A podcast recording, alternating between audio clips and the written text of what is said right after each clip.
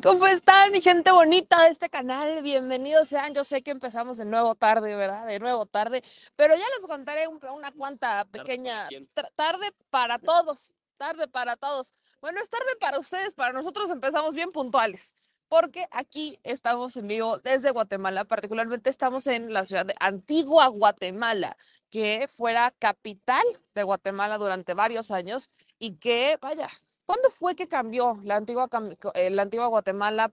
Ya, ya tiene un buen rato, ya tiene un buen rato que cambia la capital y se convierte en Ciudad de Guatemala la capital, pero justo en donde estamos en este momento fue durante muchos años la capital de eh, país de Guatemala. Y es que este es un eh, lugar colonial, es, una, es un espacio eh, de verdad muy bonito. Yo lo, vaya, lo, vengo diciendo, hay muchas coincidencias con México, hay muchas coincidencias y está precioso, la verdad es que está precioso. Atrás de mí están las fuentecitas, está muy bonito. De verdad que se siente este ambiente, se siente esta sabrosura, esta deliciosura que tenemos en este viaje que nos estaremos aventando en estos días justamente por Centroamérica en la gira que el presidente Andrés Manuel López Obrador tendrá aquí. Ya por ahí vi uno, que otro videíto de mi querida Eli TV y me quedo Víctor Vlogs, que también ya transmitieron por acá hace un ratito, a ver si nos cruzamos en algún punto. Pero bienvenidos a todos ustedes a este espacio. Yo les voy a pedir que me ayuden a compartir, a dejar todos sus likes, todas sus manitas arriba y que me ayuden a comentar. La pregunta que tenemos hoy, que yo necesito que usted me ayude a responder, es una sola, una. ¿Qué esperar de esta gira del presidente de México por Centroamérica. Tengo que decirle que la prensa local, ¿no? La prensa local sí ha tenido varios, este, sí se han movido mucho con la información, ¿no? ¿Cuáles son las expectativas de este viaje? ¿Qué es lo que está en el centro de todo esto?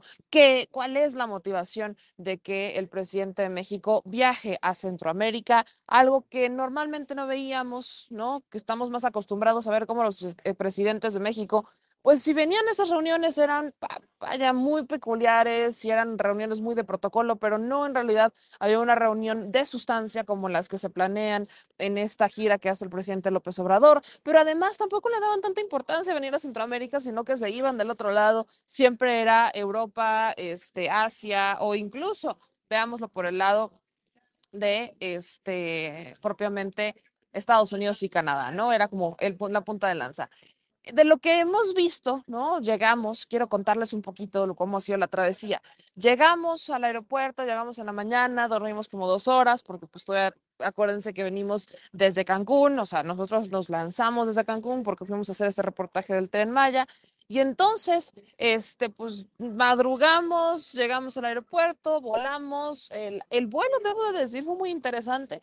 Mi mamá, si está escuchando esto, mamá, te amo, pero de verdad hubiera sido un vuelo que no te hubiera gustado, porque varias veces el piloto tuvo que subir y bajar y subir y bajar y subir y bajar. Ya no sabíamos si estábamos en un vuelo o en una montaña rusa, como pero bueno, el asunto es que llegamos, llegamos a Guatemala, este, rentamos un coche para podernos trasladar. Recordemos que eh, vamos a hacer partes de recorrido en coche. Y este, pues decidimos irnos a comer, nos fuimos a comer, estuvimos en Ciudad de Guatemala. Quienes nos siguen en Instagram sabrán que el señor productor trae un conflicto, trae un conflicto con Guatemala, por ejemplo, y ese conflicto eran las motos, eran las benditas motos. El señor productor trae, trae, o sea, por aquí llegó, y es que me deje, déjeme le platico.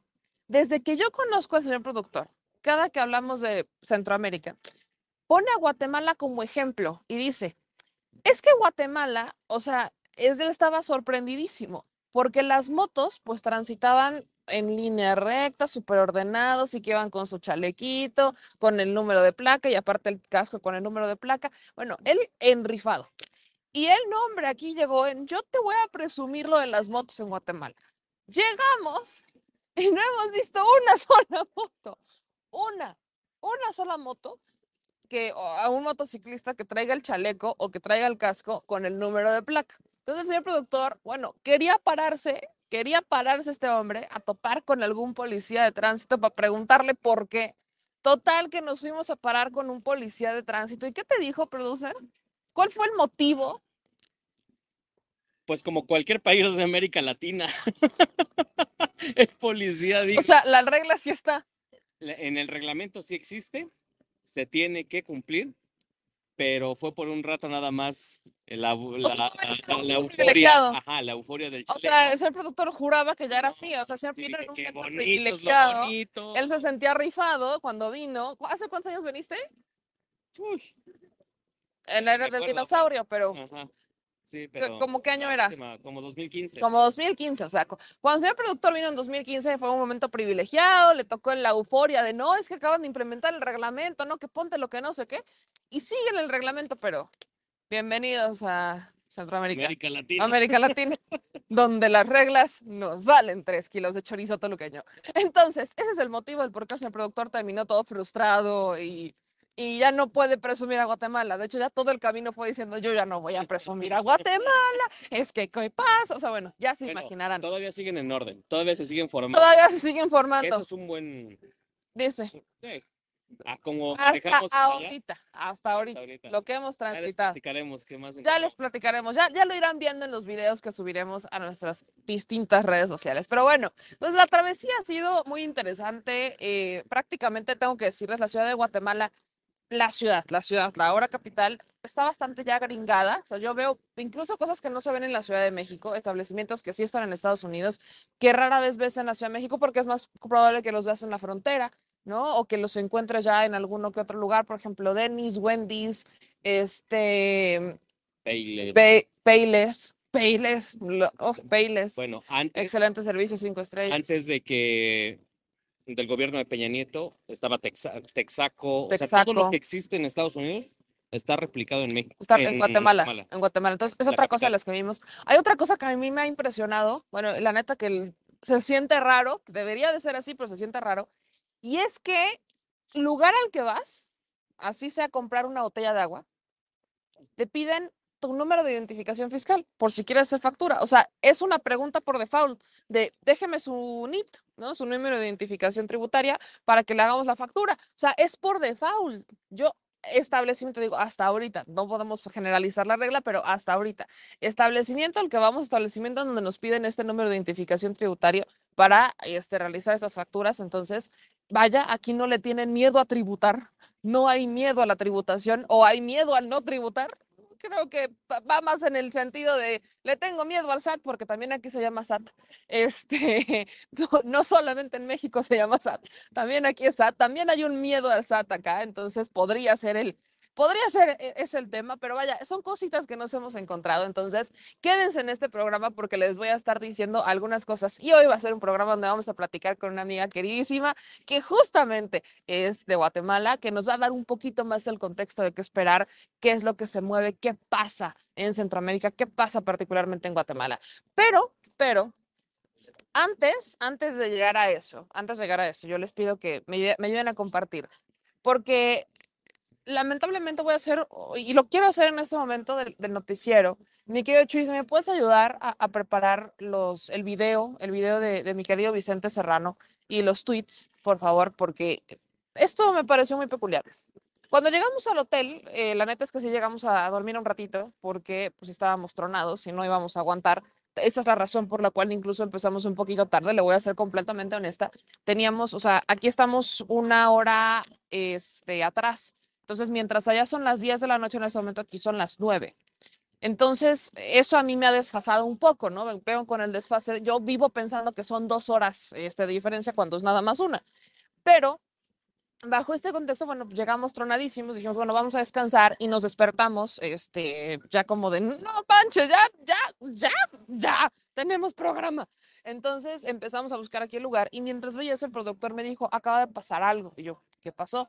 Me dijo, pues chécate esto, ¿no? Y me va enseñando el video que comparte mi querido Vicente Serrano sobre esta agresión, esta violencia que sufrió por parte de Héctor Suárez Gómez. Esto yo no lo veía venir. Yo pensé que estábamos hablando de, eh, vaya, me queda claro y queda perfectamente claro que Héctor Suárez Gómez, eh, así como el propio Pedro Ferriz Sijar, pues son personajes que están en contra de la 4T y también en contra de proyectos como este. Eso es un hecho. Y que cuando se trata de mi querido Vicente, pues también hay, hay temas, este, hay rencillas, hay choques, y esto es, es natural cuando se piensa distinto, es completamente natural. Pero yo jamás pensé que podría llegar a ser un problema que escalara lo físico. De verdad, es algo que ni de bro, o sea, no, ni por aquí me lo puedo imaginar, no, no me topa, no me topa el escenario en este contexto en el que diga, es que, a ver, mi gente, ¿cómo es posible, cómo es posible que lleguemos a lo físico, que escalemos a lo físico? Le juro que no lo entiendo. Mi querido Vicente sube un video, que si ya lo tienes listo, Michu, y lo poniendo porque ya lo vamos a compartir, en donde habla sobre una agresión que se le fue a los golpes Héctor Suárez en un restaurante en la Ciudad de México. Lo considero lamentable, así la agresión haya sido en simplemente romper unos lentes.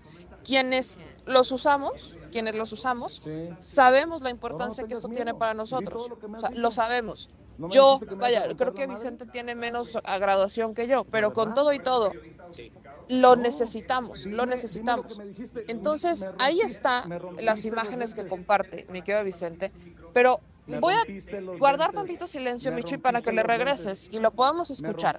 Y escuchemos lo que Vicente Serrano compartió a través de sus redes sociales justamente con este video. ¿Y sí? quería hacer la, la denuncia. El señor me ha roto los lentes y está insistiendo y atacando acá. Mire, me comenta, ya salí con el oficial de de la patrulla. atacando? Me sí. Que... No, no, tengas miedo. Di todo lo que me has dicho. ¿No me dijiste que me ibas a romper la madre? La verdad, güey. Pues la verdad. ¿No eres un periodista domesticado? No. dime, dime lo que me dijiste. me rompiste, me rompiste los lentes. meterte con la gente cuando tienes un micrófono. Me rompiste los lentes. Me rompiste los lentes. Me rompiste los lentes, Héctor. Sí, sí, sí. ¿Y sí? ¿Me rompiste los lentes así nada más? Pero nada más rompiste los lentes porque se te dio tu pinche gana. Como tú a ti se te da tu pinche gana de meterte conmigo en las redes. Igualito.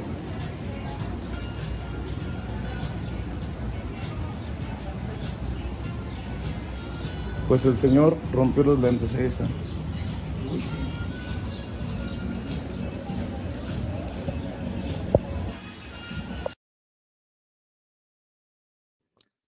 Exactamente eso es lo que pasó. Vaya, eh, le repito, mi gente, me parece, y lo estoy diciendo de forma educada y elegante, lamentable el suceso. Hubo una serie de tweets. Lo, peor es que no solo terminó ahí, sino que hubo una serie de tweets en donde Héctor Suárez Gómez como que esto fue mínimo, como si fuera un lunes, un martes común y corriente, como si eso de andar golpeando gente o rompiéndole los lentes fuera algo común y corriente, como si no hubiera mayor importancia. Eh, sube una serie de tweets, Vicente le contesta y eh, eh, la respuesta de Vicente es, voy a ir a la fiscalía, o sea, vamos a denunciar este acto. Desde esa trinchera, desde este proyecto, la, la neta, la neta se lo digo a mi gente, así no deberían de ser las cosas.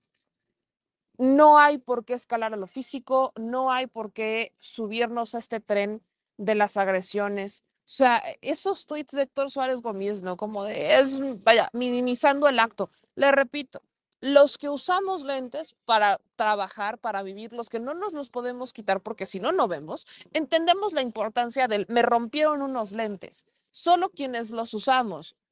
Y eso se lo quiero dejar claro, porque lo están, o sea, lo minimiza mucho Héctor Suárez como de, ay, no te hice nada, o sea, como si hubiera sido un rasguñito nomás. Y aunque hubiera sido solo un rasguño, ¿cuál es la necesidad de llegar a eso? O sea, ¿cuál es la necesidad? Que no están de acuerdo en un tema, que no se caen bien. Perdón, o sea, ¿en dónde quedó la civilización? Estamos hablando del hombre de las cavernícolas. O sea, vaya, e, ese es el punto en el que hemos llegado, donde me parece todavía más interesante. Justamente son este tipo de personajes como Héctor Suárez Gómez, quienes dicen que Morena, que los pro 4T, que los que son pro gobierno federal o como lo quieran llamar, son quienes inspiran el odio. ¿En serio? ¿En serio? ¿Son quienes somos los de este otro lado los que inspiramos el odio? ¿Es neta? Cuando lo que nosotros en realidad estamos haciendo es promover el debate y ser claros en lo que creemos y en lo que no. Nosotros en este espacio hemos invitado a distintas personas con las que quizás no pensamos de forma igual y no por eso los insultamos y no por eso recurrimos a los golpes Una cosa es tener diferentes puntos de vista, una cosa es tener distintas visiones de país, de vida, de mundo, de estilo de vida, como lo quieran llamar, pero eso es una cosa. Llegar a lo físico, llegar a los golpes, llegar a las agresiones, eso es algo que no se vale.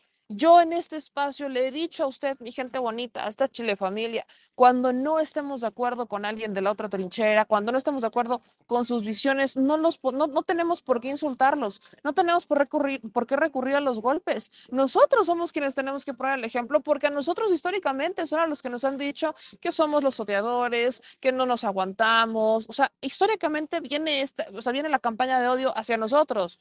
Y cuando nosotros estamos impulsando un debate y una transformación desde la ciudadanía, desde nuestra trinchera ciudadana, tenemos, por supuesto, que poner el ejemplo. Ya no es oposición, pero vaya, los que ellos son oposición no se saben comportar como oposición. Y hablo de oposición ciudadana y de oposición partidista.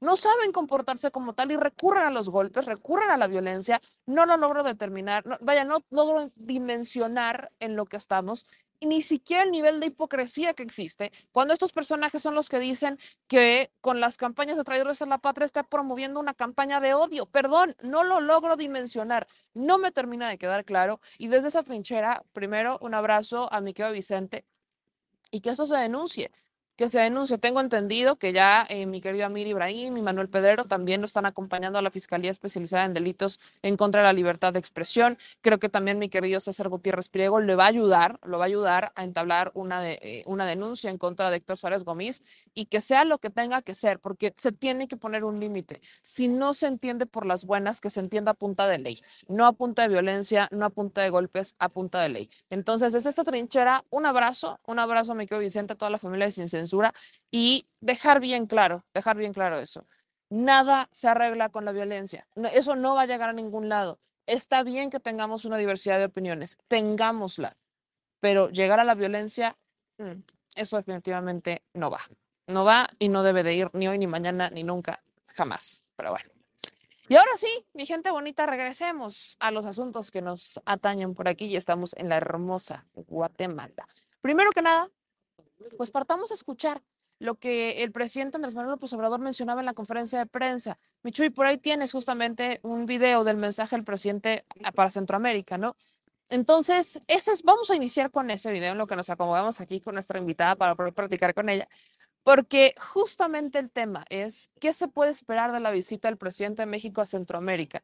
¿Qué esperar de su visita a Guatemala? Ya tenemos la agenda del presidente, ya tenemos algunos, una claridad sobre los eventos que tendrá aquí y es importante que nosotros estemos pendientes de esto. Vamos a ver y escuchar lo que dijo el presidente Andrés Manuel López Obrador en la mañanera sobre su mensaje en Centroamérica.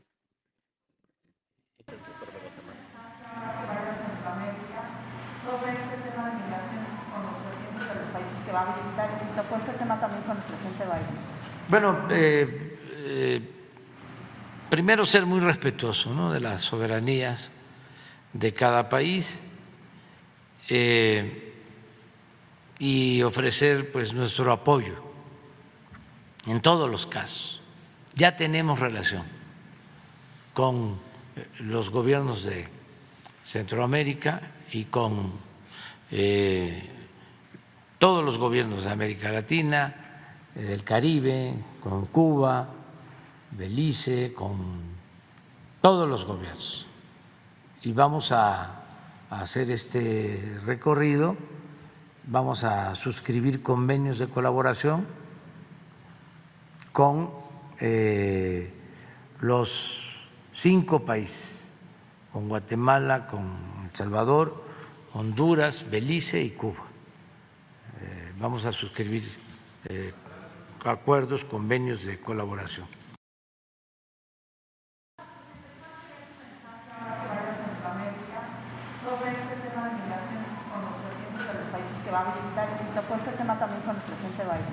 Bueno, eh, eh, primero ser muy respetuoso ¿no? de las soberanías de cada país.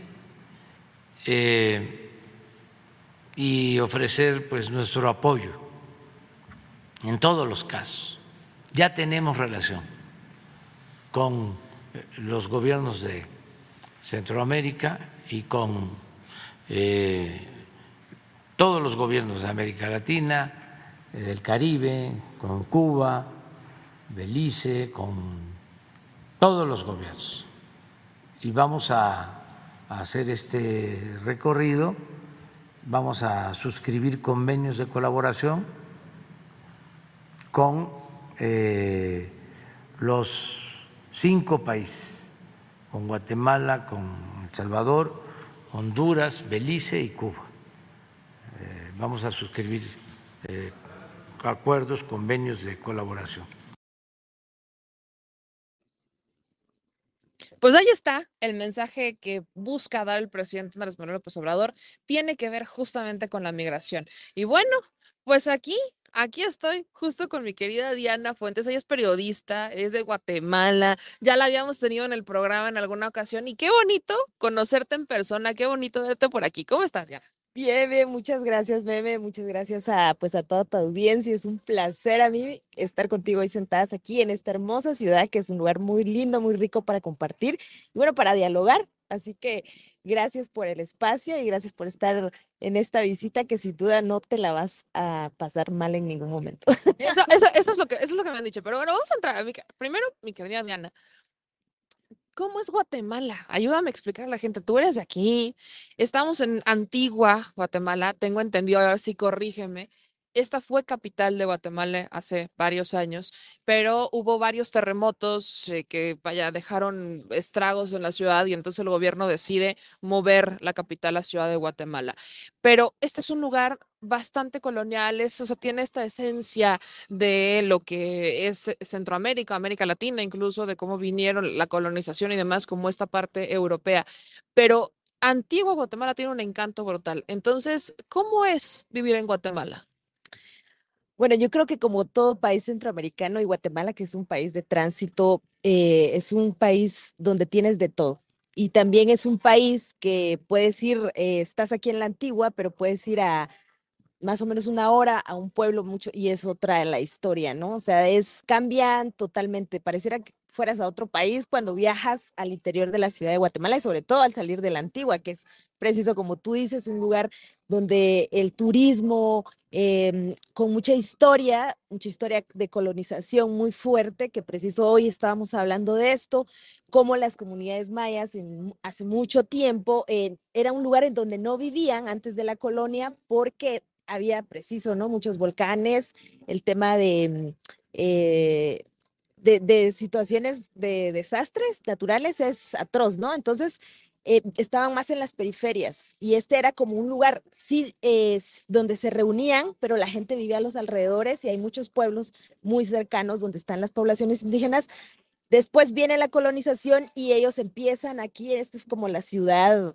donde se crea, es cada lugar, cada eh, edificio, hablábamos hoy, que aquí está construido, ha sido con la sangre de muchos mayas que en ese tiempo fue una masacre, ¿no? Súper terrible, pero, pero fue construido con toda esa perspectiva, ¿no? De colonización muy, muy fuerte.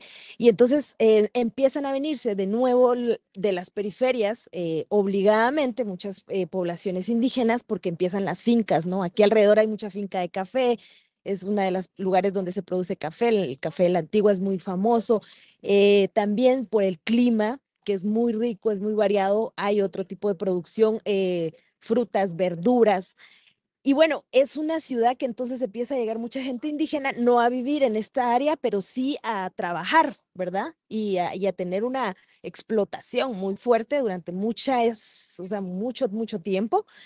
Y bueno, ya ahora en la actualidad se convierte en un lugar turístico, ¿no? Donde mucha gente va olvidando esa historia de sangre que puede correr en las paredes, me atrevo a decir, porque así ha sido y eh, empieza a haber otra, otro trasfondo, ¿no? una ciudad tan rica que también te enamoras, ¿no? Cuando no, cuando no sabes y no conoces, porque es linda, ¿no? Y entonces empieza también a haber toda una eh, transcultura, eh, una, una, una, una fusión de culturas de otros países donde ya también asentados eh, ya aquí se crean los criollos, ¿no? Nacidos, españoles nacidos en, en, Guatemala, españoles que vienen y demás. Y entonces empiezan a haber negocios y bueno, toda esta, eh, esta vida nocturna y también de día, que es muy linda, que es muy hermosa, pero que sin duda eh, es netamente turística, ¿no? Es también de historia, porque también hay muchos museos, ahora es una ciudad donde el arte, la cultura, la música se, se vive, ¿no? Estamos ahorita aquí y están ahí tocando, entonces vas a cualquier calle y la gente encuentras a todo tipo de gente que te explica sobre eh, muy amable, ¿no? Los guatemaltecos tendemos a ser a veces como un poco desconfiados, pero eh, cuando ya te agarran confianza somos muy amorosos. me queda claro, me queda claro. nos gusta dar amor, ¿no? Entonces, eh, bueno, esta ciudad ahora también se inunda con la actualidad, con mucha violencia, ¿no? Como en todos los países y sobre todo lugares como estos, turísticos, eh, violencia eh, alrededor, ¿no? Han habido como casos de violencias de todo tipo, a mujeres, a hombres, a los mismos turistas.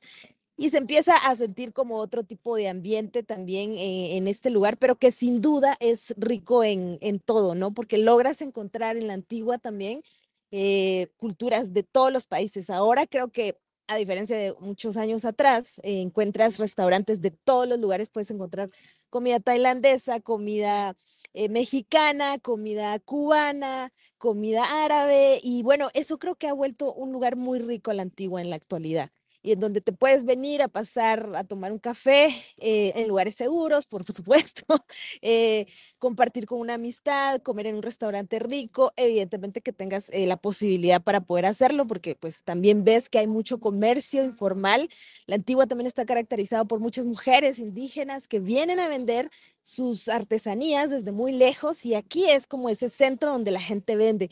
Los mercados igual porque eh, toda la verdura y toda la fruta que viene de los alrededores como Santiago, Zacatepec, que es, que es donde yo eh, vivo aquí muy cerca, eh, abastece a la ciudad y aquí a la antigua de verdura. Entonces es un centro, un lugar muy de mucho comercio, donde hay mucha, se mueve todo tipo de, de negocios y todo tipo de gente y que sin duda pues nos, nos convierte, lo convierte en un lugar eh, que te enamora, ¿verdad? Ya después de, de salir de, de, lo que comentaba hace un momento, creo que te, que te enamora, que te conecta con la cultura de Guatemala, pero que te conecta con una cultura turística, ¿no? Lo que, lo que posiblemente cuando sales de aquí de la antigua, pues ya no vas a encontrar en otro lugar como las carreteras, eh, la seguridad y demás. Entonces creo que también por eso llega a ser incluso para el mismo guatemalteco, porque como hay acá turistas, hay mucha más seguridad que en otros lugares, muchos más restaurantes y demás, en donde te sientes a gusto,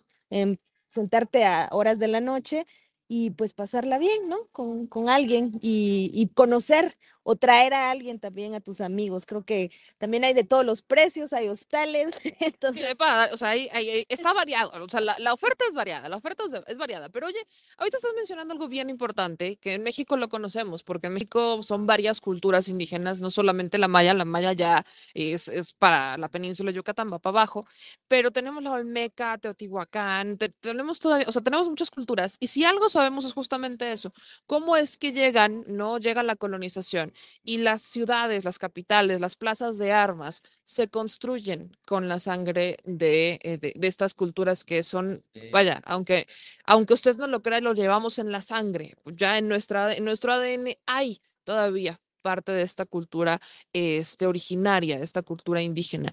¿Cómo lo han preservado en Guatemala? Porque Guatemala presume, lo, lo, lo, veo en publicaciones, lo veo en videos, lo veo en campañas, de ser el corazón del mundo maya. ¿Cómo es que Guatemala preserva al mundo maya? ¿Cómo se ha logrado eh, mantener a lo largo de los años, ya con la modernidad, ya con la globalización, ya con todos los problemas de una, de un, de una ciudad moderna y de, de un mundo moderno? Yo creo que es la resistencia y, la resistencia, estamos hablando de la resistencia histórica que los pueblos indígenas han tenido a lo largo de mucho tiempo, ¿no? Esa resistencia que estamos hablando de generaciones en generaciones, en donde al final, eh, por ejemplo, las iglesias, que era ahí aquí en la antigua hay muchas iglesias, ¿no? En cada esquina encuentras una iglesia eh, católica. Cuando había una forma de, los mayas de realizar toda su cosmovisión y verla desde otra armonía, desde, otra, desde otro enfoque, nada que ver con, con lo católico. Y eh, en muchos lugares, por ejemplo, las iglesias les decían, bueno, tienen que ir a las iglesias, entonces así vamos a las iglesias y la gente las construía o los mayas las construían donde también eran sus cerros sagrados en algunos lugares, obviamente no en todos. Y entonces ahí, a la par de la iglesia, o vas a Chichicastenango, digamos, y a la par de la iglesia están los quemados de las personas, de los guías espirituales mayas, en donde afuera hacen sus quemados, ¿no? Entonces, ahí te vas dando cuenta que aunque te estuvieran matando, aunque te estuvieran literalmente masacrando a ti, a tu familia, a tu gente durante mucho tiempo, la gente tenía la convicción de que esa resistencia, de que no querían, y menos vas a querer las cosas si te las meten a la fuerza y, de una manera brutal, hacerlo eh, como lo estaban haciendo, ¿no? Entonces creo que eh, el guatemalteco se caracteriza también por eso y, nos caracterizamos por tener esa resistencia en todo tipo de cosas, que hasta en la actualidad los temas que ahora, por ejemplo, muchos guatemaltecos, eh, la misma población indígena habla de, lo, de hace 500 años y como vienen, a veces vienen colegas de otros países o periodistas o personas eh, turistas y dicen, bueno, no, pero es que son resentidos, ¿por qué, ¿por qué están tan resentidos? Ese ha sido como el argumento, es que están resentidos, eso ya pasó, no olvídenlo, ¿por qué no lo superan? Entonces, sí, claro, porque no fue a ti quien te pasó.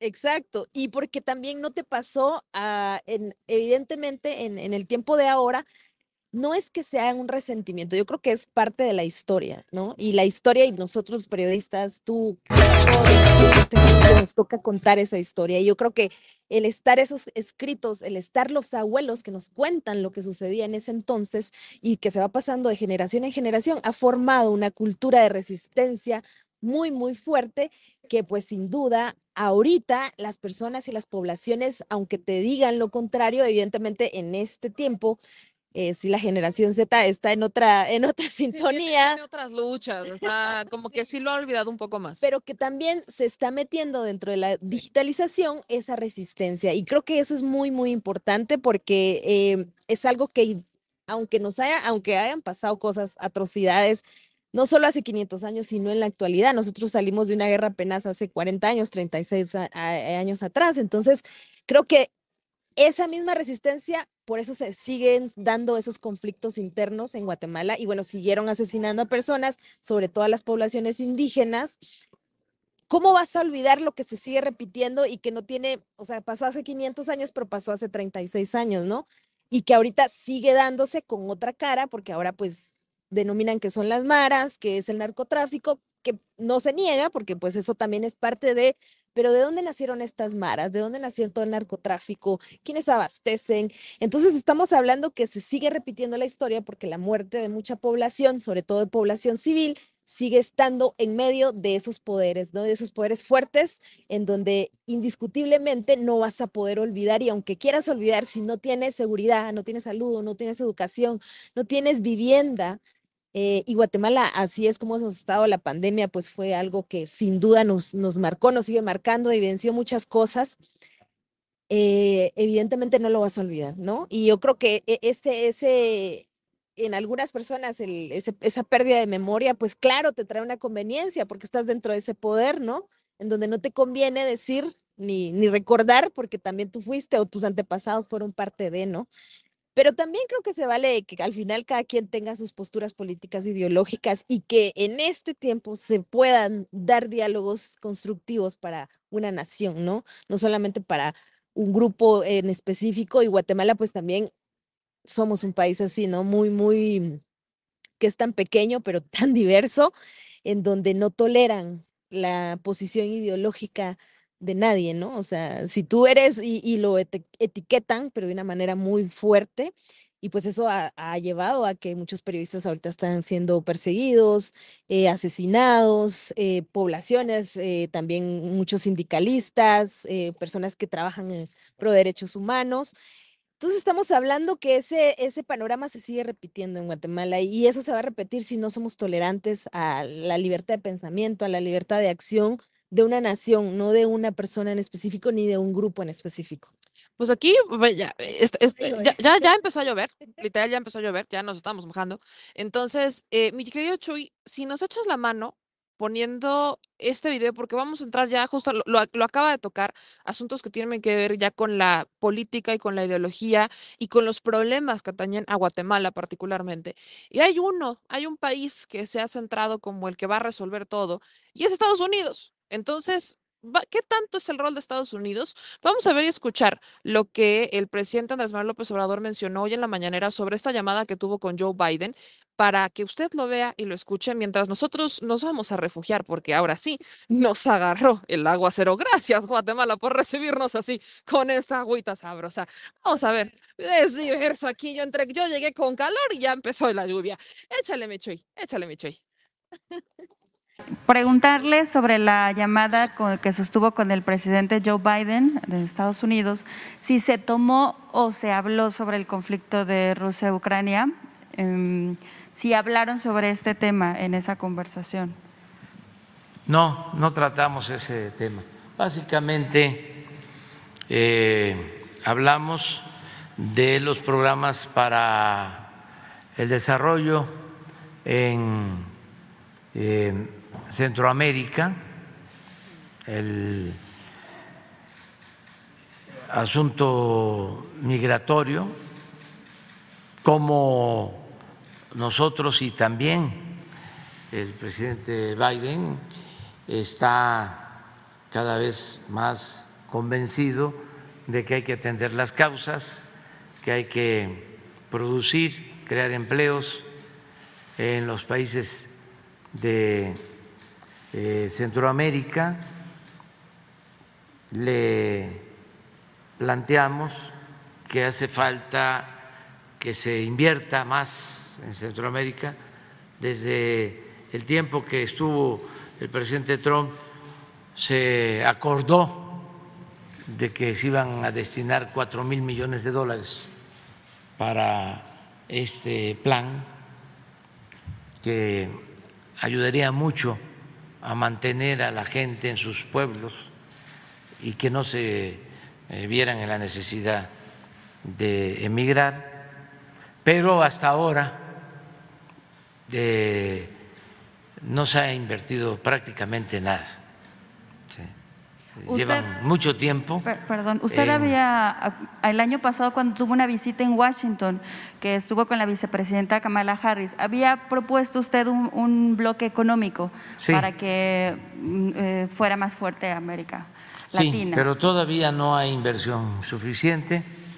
Eh, nosotros estamos invirtiendo en Centroamérica, en la medida de nuestras posibilidades eh, se están aplicando programas como el Sembrando Vida en El Salvador, en Honduras, el programa de jóvenes construyendo el futuro.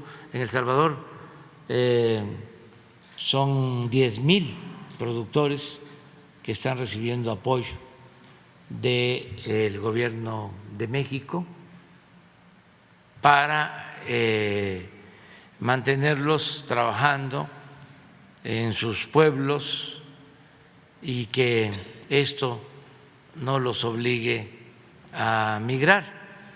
Em, vamos a hablar de eso ahora en la visita, porque hemos hecho una evaluación de esta pequeña inversión, el efecto que tiene, de cómo este, sí hay muy buenos resultados y estamos convenciendo al gobierno de Estados Unidos de que con prontitud inviertan. Ellos tienen un sistema de, muy especial. Ellos eh, piensan que eh, basta con promover la inversión privada, que si se instalan plantas, fábricas en los países de Centroamérica, pues se van a generar empleos y así se va eh, a conseguir el propósito de que la gente trabaja, trabaje en sus lugares de origen. Eso es bueno, pero eso lleva tiempo. Aquí estamos Preguntarle sobre la llamada con- que sostuvo con el presidente Joe Biden de Estados Unidos, si se tomó o se habló sobre el conflicto de Rusia-Ucrania, em, si hablaron sobre este tema en esa conversación. No, no tratamos ese tema. Básicamente eh, hablamos de los programas para el desarrollo en eh, Centroamérica, el asunto migratorio, como nosotros y también el presidente Biden está cada vez más convencido de que hay que atender las causas, que hay que producir, crear empleos en los países de eh, Centroamérica. Le planteamos que hace falta que se invierta más en Centroamérica desde el tiempo que estuvo el presidente Trump se acordó de que se iban a destinar cuatro mil millones de dólares para este plan que ayudaría mucho a mantener a la gente en sus pueblos y que no se eh, vieran en la necesidad de emigrar, pero hasta ahora eh, no se ha invertido prácticamente nada. Llevan mucho tiempo. Per- Perdón, usted en- había, el año pasado cuando tuvo una visita en Washington, que estuvo con la vicepresidenta Kamala Harris, había propuesto usted un, un bloque económico Sí. para que mm, eh, fuera más fuerte América Sí, Latina. pero todavía no hay inversión suficiente. Eh, nosotros estamos invirtiendo en Centroamérica. En la medida de nuestras posibilidades, eh, se están aplicando programas como el Sembrando Vida en El Salvador, en Honduras, el programa de jóvenes construyendo el futuro.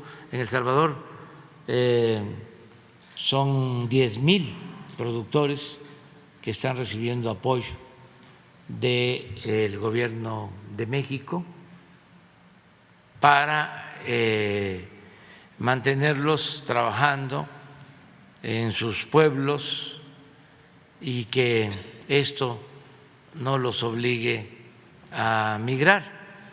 Eh, vamos a hablar de eso ahora en la visita, porque hemos hecho una evaluación de esta pequeña inversión, el efecto que tiene, de cómo este, sí hay muy buenos resultados. Y estamos convenciendo al gobierno de Estados Unidos de que con prontitud inviertan.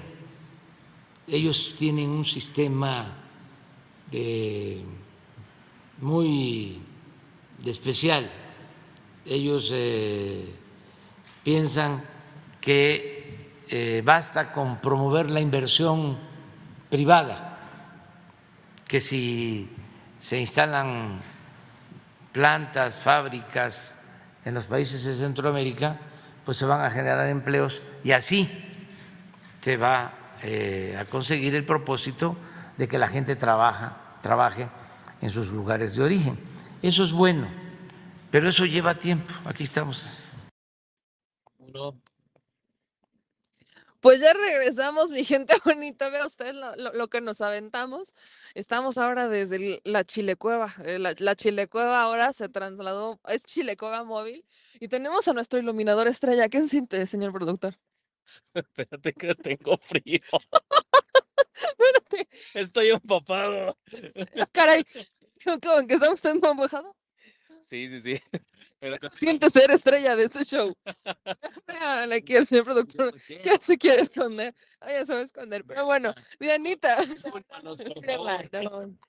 Dianita ya sabe cómo es el programa. Dianita ya sabe cómo es el programa. Y, y es que con la lluvia que se puso en un ratito así súper fuerte y ahorita ya no está, y nos movimos todo, es como de, bueno, O sea, vaya, está chispeando, ya no está lloviendo, qué cosa tan... ¿Y así es el clima por acá? Ahorita sí, esta época ya mayo es eh, la lluvia, empieza, de hecho la gente es cuando empieza a sembrar porque ya la lluvia viene con todo. Eh, hay como espacios en los que deja de llover eh, como canículas, pero son muy breves y luego ya de aquí hasta octubre más o menos la lluvia va a estar así. Y el clima, por ejemplo, es así, ¿no? Variado, estás así como con una chaqueta, pero de repente ya tienes que ponerte otra cosa más, más fuerte o viceversa, mucho calor, porque aquí en Antigua se hace calor normalmente, pero pues ahorita es muy versátil. Para que medio le entiendan la gente que nos ve en México, la antigua se parece mucho a Cholula. Bien lo decía señor productor.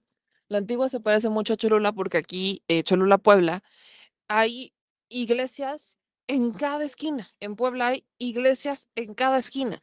Entonces, se parece mucho para aquellos que lo, para que lo vayan dimensionando un poco. Pero bueno, regresando al tema, creo que eh, justo estábamos escuchando eh, lo que hoy el presidente López Obrador presenta en la mañanera sobre las llamadas que ha tenido con el presidente de Estados Unidos, Joe Biden, y el cómo es que eh, pues buscan que Estados Unidos invierta en Centroamérica para mitigar eh, la migración, pero es una inversión para el desarrollo. Entonces vamos a invertir para crear empleos, vamos a invertir para dar oportunidades. Justo antes de que nos fuéramos como a este corte comercial, nos estabas platicando que un problema, vaya, se ha ido evolucionando, la resistencia existe, pero todavía están estas desigualdades, estas faltas de oportunidades, estas faltas de trabajo, falta de chamba, que eventualmente llevan a las personas o a cometer delitos, o que llevan a las personas a migrar, o que llevan a las personas a, vaya, como lo quieran llamar. ¿Cómo ha vivido Guatemala estas luchas con la inseguridad y ya a nivel político? O en el caso, por ejemplo, de Estados Unidos, ¿qué tanto, cómo es la relación de Guatemala con Estados Unidos? Pero cómo ha vivido Guatemala y cómo sigue viviendo Guatemala estas luchas, yo creo que una de las cosas eh, fundamentales, básicas de mencionar aquí, es en la organización. O sea, hay organización, evidentemente está fraccionada, pero existe una organización y una organización que venía hace mucho tiempo, en donde obviamente ha habido sus altos y bajos y en, en la actualidad pues está demasiado fraccionada, pero siguen habiendo organizaciones y siguen saliendo grupos eh, sociales muy, muy fuertes que van teniendo incidencia muy fuerte a nivel político. Creo que una de esas eh, eh, detonantes fue el 2015, ¿no? En donde la población guatemalteca logró sacar por primera vez, solo por marchas ciudadanas, a un presidente por el tema de corrupción. Evidentemente aquí estamos hablando de que tras fondo es- estaba la embajada de Estados Unidos tras todos estos eh, altercados que se daban no dentro del mismo movimiento, porque dentro del movimiento inicialmente fue netamente la indignación de las personas por la falta de oportunidades, por la falta de empleo, la falta de trabajo, eh, un hastazgo de la población guatemalteca que movió muchos sectores que creo que estaban callados desde hace mucho tiempo, antes de la, del conflicto, creo que había un miedo profundo a la gente a salir a las calles a protestar de esa magnitud y en donde encontrarás en una plaza eh, reunidas a personas de todo estrato social, ¿no? Desde la gente más poderosa, empresas, hasta gente muy, muy pobre que pues estaba en las plazas exigiendo la salida de un presidente con todo el lema eh, pues que se viene implantado en las agendas de los mismos medios por el tema de corrupción, ¿no? Y que los mismos medios estaban detrás de todo, porque nunca se había dado de que también los medios llegaran a hacer entrevistas a las marchas ciudadanas, que los memes, que los carteles fueran como novedosos, ¿no? Porque esos carteles han existido desde hace mucho tiempo, pero en estas marchas ya no solamente eran los mismos protestantes de eh, las mismas protestas ciudadanas de dos, tres personas eh, gritando en las calles, eran grupos eh, muy grandes que se perdían, los que siempre habían estado se perdían en la multitud. Y eso se da porque evidentemente había eh, a- abajo de eso toda una indignación que recalco, era una indignación, sigue siendo una indignación, pero que la gente también dice, bueno, sacamos a ese presidente, pero después, ¿qué sucede, no? Eh, ¿qué, qué es lo que pasa? Lo que pasó hace cuatro años, en el 2000, eh, bueno, sí, más cinco años, en el 2015, siete años ya. eh, ¿qué- ¿Qué sucede, no? La organización después de eso bajó mucho, pero creo que se quedó y eh, se encendió una chispa importante ciudadana que hizo que se movieran, eh, se movieran las, las, piezas del juego, ¿no? Y estamos hablando de las piezas de juego políticas, eh, los políticos, sobre todo los políticos, incluso está el pacto de corruptos, ¿no? El denominado pacto de corruptos que se tocaron eh, personas muy, muy poderosas, se siguen tocando y que bueno, eso también se daba por la CICIG, que no dejamos de mencionarla en este espacio, que la CICIG era pues un ente precisamente financiado para eh, ver todas esas políticas que estaban eh, pues ahí moviéndose, em, investigaciones muy fuertes que, que, se descubrieron en ese entonces, que todavía en la actualidad, de hecho con Jimmy Morales sale la CICIG, que fue un, eh, un actor importante ¿no? dentro de esa lucha ciudadana y cómo ahora, pues en este tiempo, la, las personas están como generando ese mismo movimiento, pero muy leve, ¿no? No se ha dado un movimiento como en el 2015, donde la gente salió a las calles. Se perdió quizás, o sea, se encendió la chispa. Viene el 2015, corren a un presidente por corrupto, salen, se destapan todas las ligas de corrupción en donde hasta estaba que sí, o sea, hubo hasta los medios, empresarios, políticos, de todo. Y luego empezó a bajar la euforia? O sea, ¿qué lección se aprendió de eso? Bueno, yo creo que la euforia eh, del hastazgo de los guatemaltecos no se ha acabado. Yo creo que eso sigue y, va a estar porque la gente sigue saliendo a las calles en noviembre de, de este año, del año pasado la gente, que los medios ya no lo cubren como lo cubrían antes, esa es otra historia, ¿no? Pero creo que la, gente sigue eh, manifestándose, la gente sigue eh, diciendo su descontento. ¿Qué sucede ahora? Cuando ya se empiezan a meter a la cárcel, pues políticos de mucho poder, a políticos... Eran intocables, ¿no? Los intocables, literalmente los intocables, cuando estos empiezan a mover y empiezan a llegar a la cárcel, empiezan a ver los juicios, empiezan a mover, entonces es como, ah, bueno, no, no, no, tampoco era que queríamos tan así, ¿no? Tampoco era tantos, así, pero no. Sí, pero no, exacto. Eh, y entonces empiezan a mover de nuevo las piezas muy rápidamente. Llega Jimmy Morales con toda la dinámica de un actor un mal actor, preciso, y, llega a ser como la cara. Necesitaban a un tonto útil, ¿no? Para, para que estuviera en ese espacio, para que generara y fuera como, ah, bueno, el que no, el que no es corrupto, ¿no? Su lema incluso hablaba que, porque mm, como, no era político, no era corrupto, ¿no? Y bueno, gana las elecciones eh, y está por cuatro años, pero detrás de él había todo un aparato eh, que fueron los que tocaron ah, y que hasta algunos familiares conocidos estaban en la cárcel. Y eh, empieza a haber ese otro movimiento muy, muy fuerte de todos los, de todo, ¿no? Desde lo judicial, lo, eh, lo político, desde, desde las entrañas, y lo vuelven a reacomodar a su conveniencia. Y bueno, sacan a la CICIG, ¿no? Ese fue el, como el golpe inicial ¿no? Y que incluso llegaron como camiones de guerra ahí afuera de las instalaciones y muy, muy fuerte. Y empiezan a haber también persecuciones, ¿no? O sea, muy, muy leves, pero hay persecuciones a, defensores de derechos humanos, a defensoras de derechos humanos que han estado por mucho tiempo y bueno, los empiezan a, a perseguir, no como en la época de la guerra, porque no estamos hablando que fue igual, ¿no? pero sí intimidaciones y creo que la Internet ha sido uno de los espacios en donde se logró intimidar a muchas personas, a muchos manifestantes. Salen estas personas, salen estos actores, sale la CICIG, se, se va también ahora, por ejemplo, fiscales, se queda solamente la FESI, que es como el ente que iba a servir eh, para seguir investigando, pero que pues ahora también ya salió del país. Hay cinco eh, investigadores de la FESI que están fuera del país, exiliados porque pues corren el riesgo de su vida y hay muchas ahora eh, abogadas que estaban dentro de esas investigaciones en la cárcel, ¿no?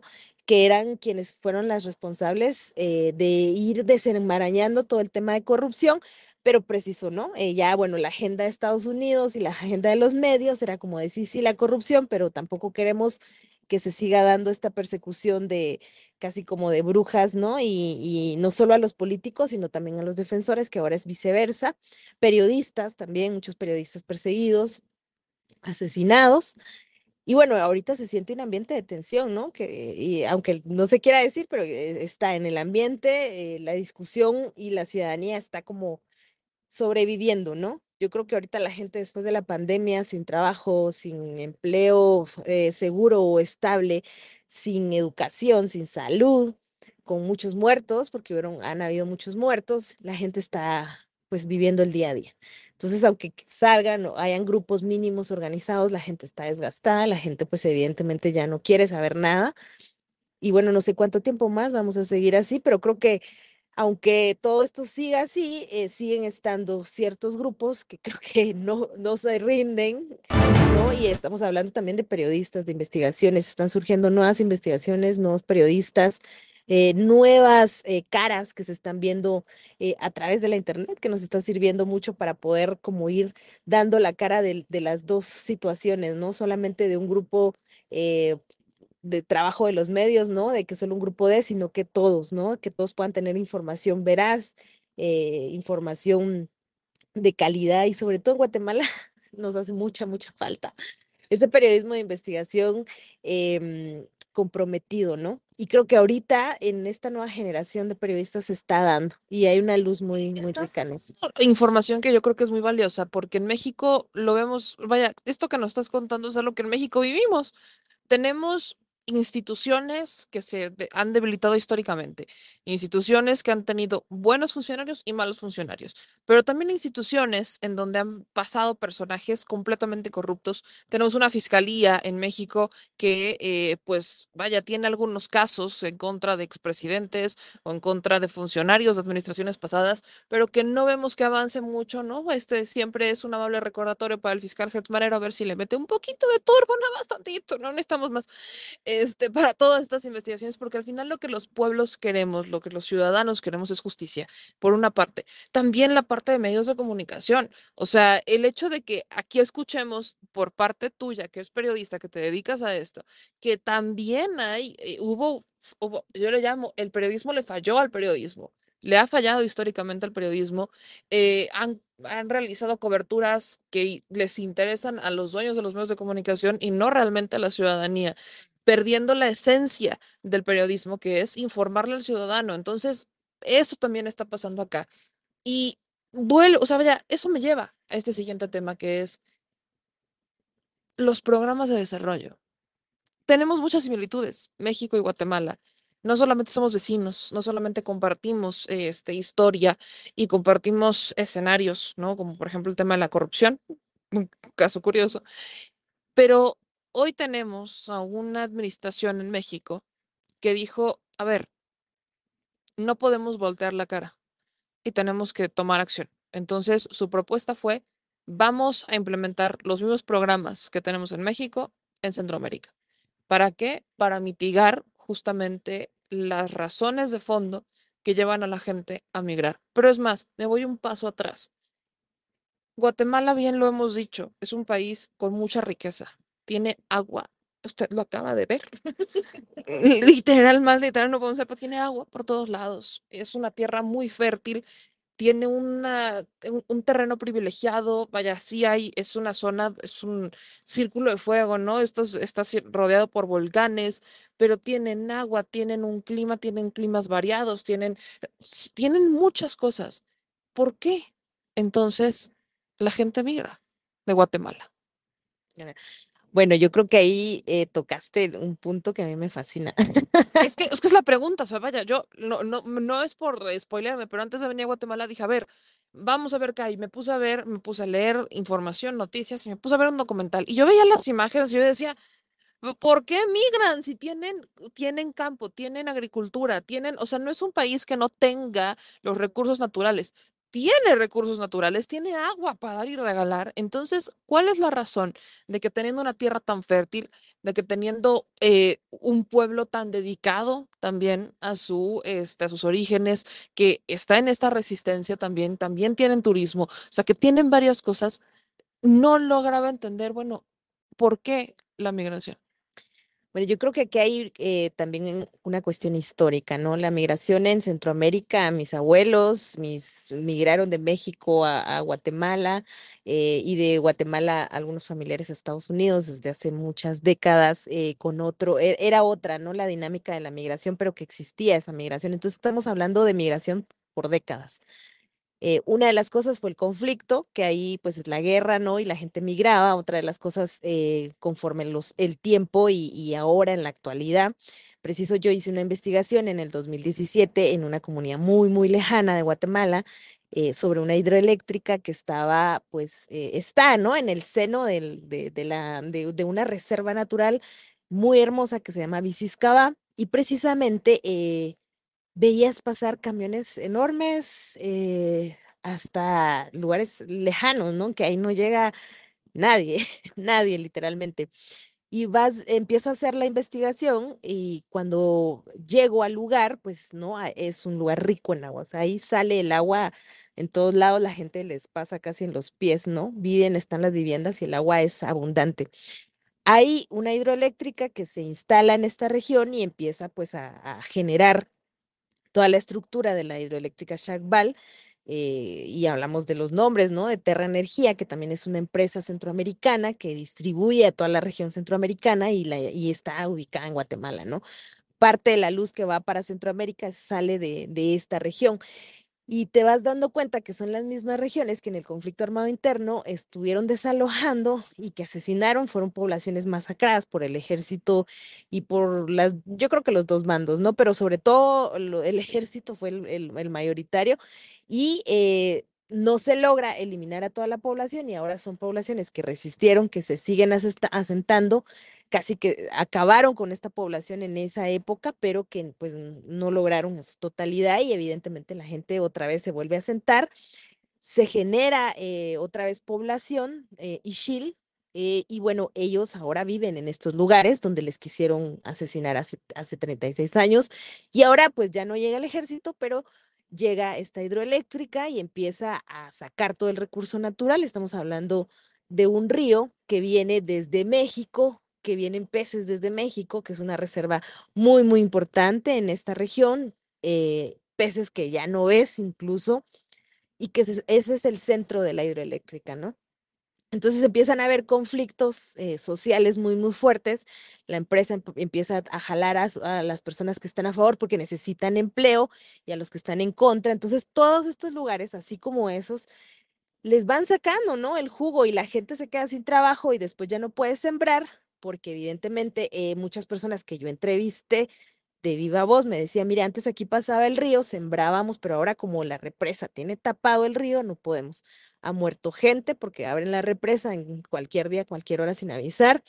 Ha muerto animales, o sea, estamos hablando de una cantidad y abastecimiento de distintas especies de animales que están, eh, pues, eh, ahorita con, con el río, sin el río, están ya en, en peligro total. Esa instalación de esa hidroeléctrica ya lleva más de unos 10 años o más, eh, y no se van, ¿no? No se van, los conflictos siguen, llega el ejército para amedrentar a la población, para sacarlos, para...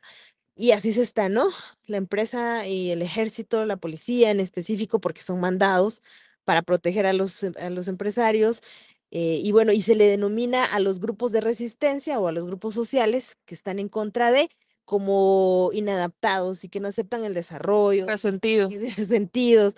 Pero estamos hablando que la gente no está, no tiene terreno o ya no tiene agua o eh, los están, hay enfermedades, ¿no? Porque antes donde pasaba un río ahora solo es lodo, ¿no? Y bueno, y los animales, evidentemente, que nos, de- me decía la de la hidroeléctrica, porque pues ahí tuve la oportunidad de entrevistar a la, a la- a los dueños de la empresa. eh, bueno, no a los dueños, pero sí al comunicado. Como los directores de directores. área. Y decían, no, es que a los animales los estamos reubicando. ¿Cómo reubicas a una especie, eh, muchas especies, ¿no? ¿Hacia dónde? ¿Cómo? ¿Y supieron decirte para dónde? No, no, no, eso fue como de, no, es que nosotros, y los pececitos tenemos conteo, porque hasta así hablaban, con los pececitos tenemos conteo de peces y eso no es así, y, o sea, lo niegan a, a morir porque eso es, me puedo imaginar que los cuentan, han de ponerle a los peces uno, dos, tres, o sea, los han de le poner como sus estampitas, como los sellitos cuando ibas a la escuela, para que no te vuelvan a contar por si pasaste. Me puedo imaginar. Exacto, entonces estamos hablando que así como esa región, hay también explotación de eh, oro, porque también hubo una empresa minera en la región de San Miguel Iztahuacán, San Marcos, así está en Izabal, otra empresa de níquel que de hecho es rusa, Y bueno, estamos hablando que hay una instalación de empresas palma africana, Guatemala por lo mismo que es un país con mucha riqueza, con mucha eh, diversidad, somos microclimas, le llaman, ¿no? De que puedes pasar de aquí al frío, al calor, y entonces eso hace que también las frutas del café sea, sea exquisito, ¿no? Porque esos microclimas ayudan a que tenga otro sabor. El cacao también, o sea, de acá. Cacao, aquí mira, si lo único creo que no se da en Guatemala, pues no te podría decir que porque casi que todo, las frutas, eh, hay frutas súper ricas, la piña, el mango, que de hecho es la época en Guatemala, el mango, eh, son súper ricas, e, es un lugar en donde se da todo, ¿no? Y bueno, así es que también es, esas empresas evidentemente vas viendo que solo van em, favoreciendo, ¿no? en el caso del agua o de la luz eléctrica, porque ahí no había ni un foco en las casas de las personas. O sea, abastecían y, y abastecen a toda la región centroamericana, pero las poblaciones ahí no tenían luz. Cosa curiosa, eso pasa también en México. Miren que les digo cosas interesantísimas, coincidencias que no terminamos de, de ver. En México también están las instalaciones de, este, de, de algunas, sobre todo cuando hablamos de energías limpias, ¿no? De estos aerogeneradores en, en Yucatán, ¿no? Tampoco tan lejos de acá en donde, pues sí, abastecían de electricidad y todo es una empresa privada, qué padre, pero a la gente que vivía ahí, o sea, la gente que está enfrente de los aerogeneradores, en vez de que paguen menos de luz, pagan más de luz, ¿no? Y ahí ese es un tema. Y bueno, la pregunta constante es, ¿por qué tenemos estas empresas que llegan y que hacen estos como privatizaciones de sus de, áreas que no son de ellos, que no les pertenecen, porque no es que se esté en contra del desarrollo, y corrígeme si me equivoco, lo que está en contra es del abuso.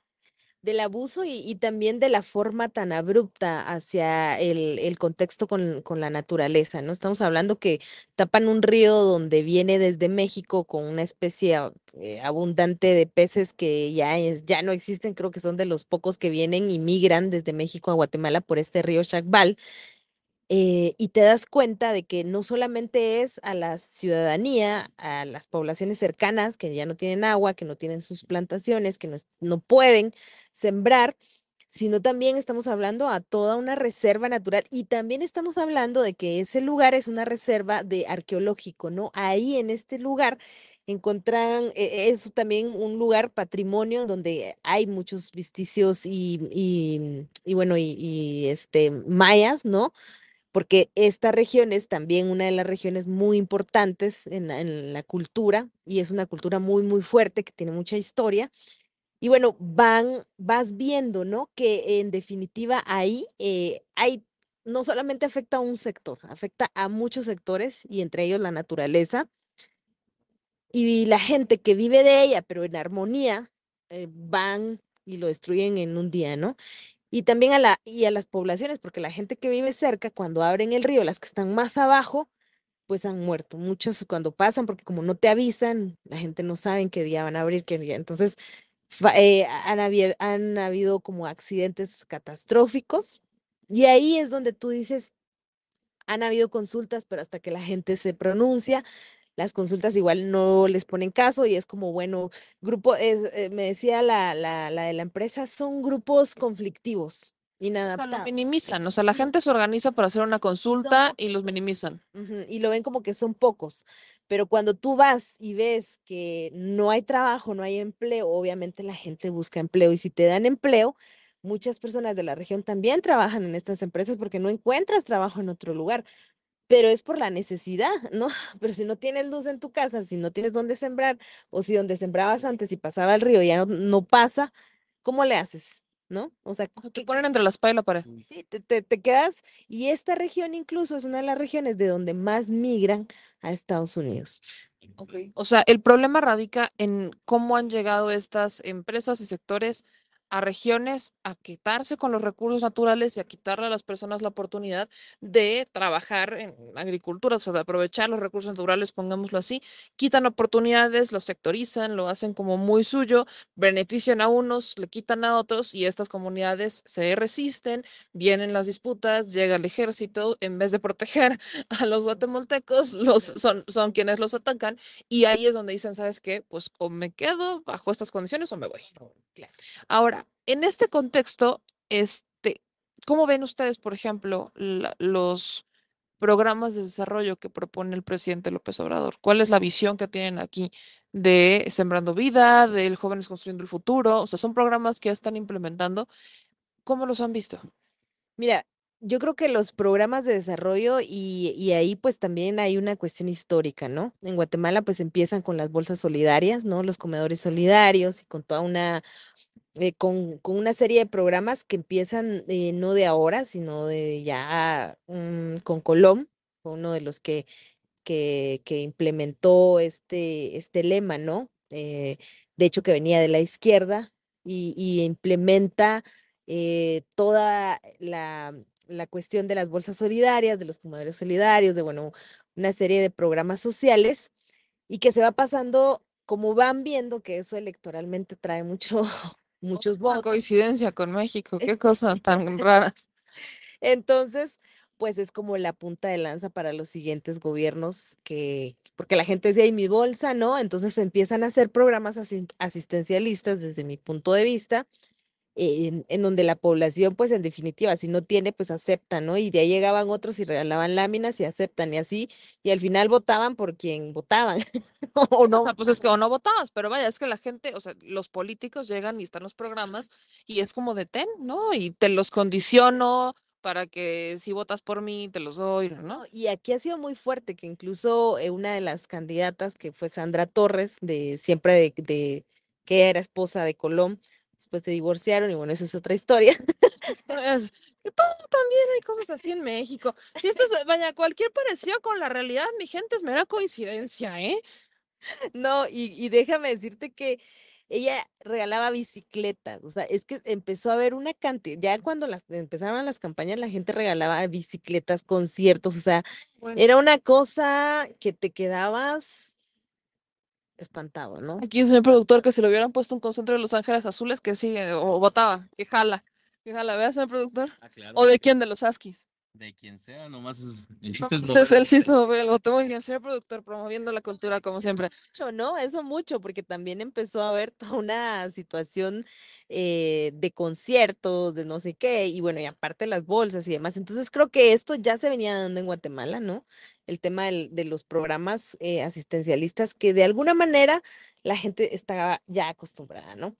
Cómo los políticos juegan con eso, cómo los políticos lo han eh, utilizado a su favor de, mu- de alguna forma muy bien establecida y ya es casi que, si bueno, si vas, ¿qué me va a dar, no? O sea, si, si te lanzas al partido, bueno, ¿qué me va a dar? ¿Qué me va a dar láminas? ¿Me va a dar una bolsa o qué? Porque si no, o sea, mi voto no es gratis. ¿ve? Entonces la gente no solamente se empezó a acostumbrar a recibir eso, sino también a no tener una posición clara y política de por quién iba a votar, simplemente votar. El que me dé más, el que me caiga mejor, o simplemente no voto. No, aquí ha dicho la gente voto porque está guapo, ¿no? O sea, es como...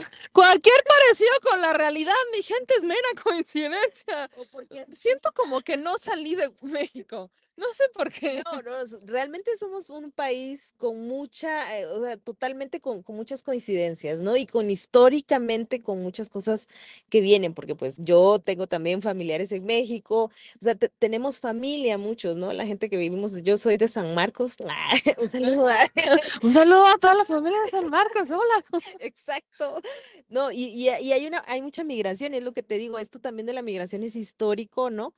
Y entonces hay muchas similitudes, hay muchas coincidencias y, que se han movilizado desde hace mucho tiempo en la actualidad y ahora pues con todos estos programas creo que pueden ayudar, pueden servir, eh, pero no va a quitar las cosas de raíz, ¿no? No vas a eliminar el hambre, sobre todo en poblaciones donde, por ejemplo, en esta región eh, de que te contaba hace un momento, son poblaciones que desde hace años el tema de la desnutrición crónica es fatal.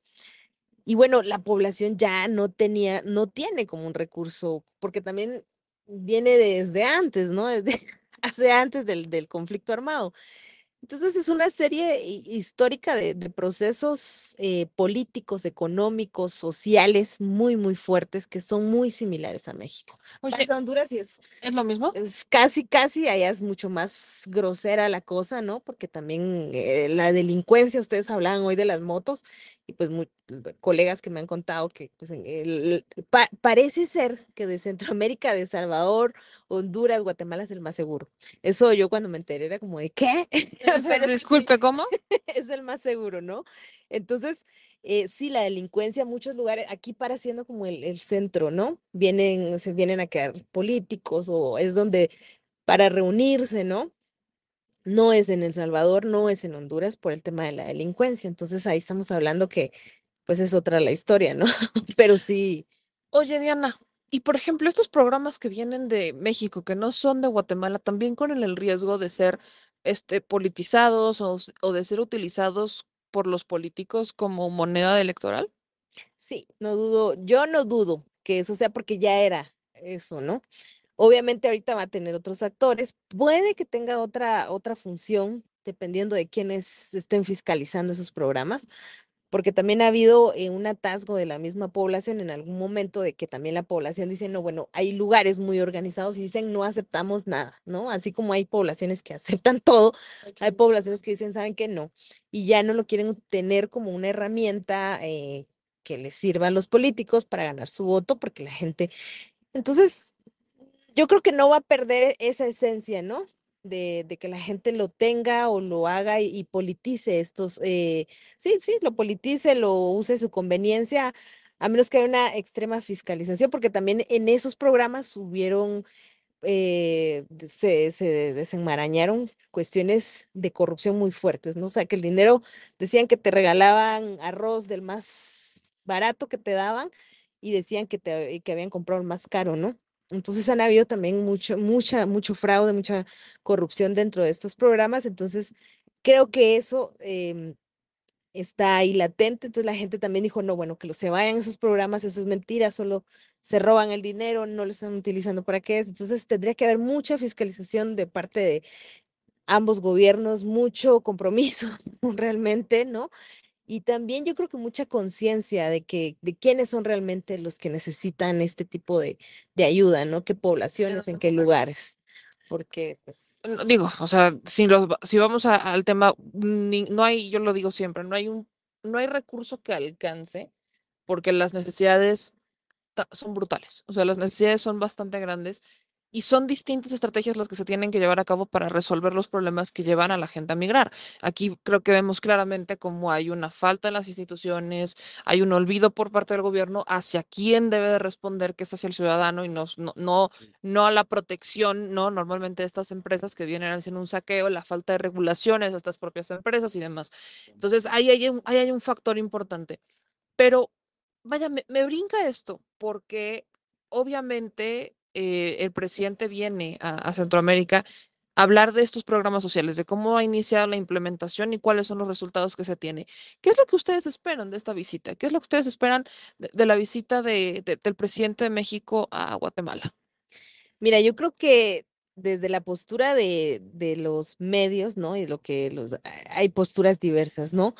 Y, mucho se ha hablado del compadrazgo, incluso los mismos medios sacan como esos términos del compadrazgo, que no sé qué, o sea, pero no existe en realidad una postura clara, ni siquiera saben, creo yo, qué es lo que eh, está pasando tras bambalinas, pero yo creo que sí, la población en definitiva también por su día a día muchos te aseguro, la misma población que también hay medios que la gente ya no visita y, los que ve son los de la tele nacional, que son los que más han llevado y la, bueno, otros medios eh, escritos, digitales, que también han estado en la cobertura.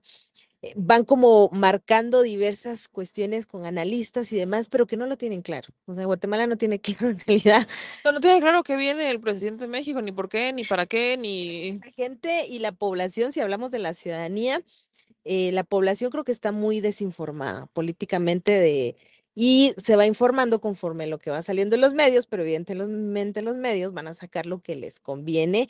Y como te digo, en los medios yo leía hoy que decían, bueno, ese es un compadrazgo, al, final son iguales porque em, estamos hablando de que son países que también hay narcotráfico y aquí, o sea, como que los están igualando en cuestiones. Como de cómo viene aquí a decirme qué hacer o cómo hacerlo si ellos también están así. Exacto. O pues bueno, van a ver lo de migración, pero en realidad ¿qué es lo que se va a ver de migración? ¿no? La gente solo tiene nociones, pero en realidad no creo que la gente tenga una expectativa clara de qué es lo que en, realidad se puede hablar detrás de eso, cuál en realidad puede ser la visita y por qué. Y, mm, creo que es importante desmentir también todas esas como eh, situaciones que la gente se va asumiendo, pero sin ninguna postura, ¿no? Porque pues te lo dice un medio, te lo dice otro, pero en realidad la gente, ¿qué piensa, no? ¿Conoce las políticas de AMLO en México? ¿Sigue de, de cerca? Creo que muy poca gente eh, tiene acceso a eso o tiene las ganas o el ánimo de hacerlo, ¿no? Porque a veces está ya como en lo de su país bastante a tope, pero creo que sí muchas personas y sobre todo personas como los periodistas, eh, la academia y otros grupos sociales organizados pueden tener una expectativa diferente que puede llegar a ser una expectativa eh, de poder incluso lo que hablábamos, ¿no? Siendo países tan similares, viviendo las mismas situaciones, los mismos problemas, cómo es que no se hablan, ¿no? Y cómo es que no tienen esa conexión. ¿Cómo es que no hay una, una plática o una relación más cercana, ¿no? Más cercana y mucho más profunda, porque los problemas son similares, ¿no? No, no, no somos ajenos a, a lo que pasa en México, a lo que pasa en Guatemala, en la corrupción, en el desempleo, en todos los problemas sociales que se dan. Entonces creo que creo que, creo que se ha tardado mucho, ¿no? No solo México, sino también los países cercanos como Honduras, El Salvador, en poder hacer esas alianzas. Y no y estamos hablando de alianzas em, en función de, país, de nación, ¿no?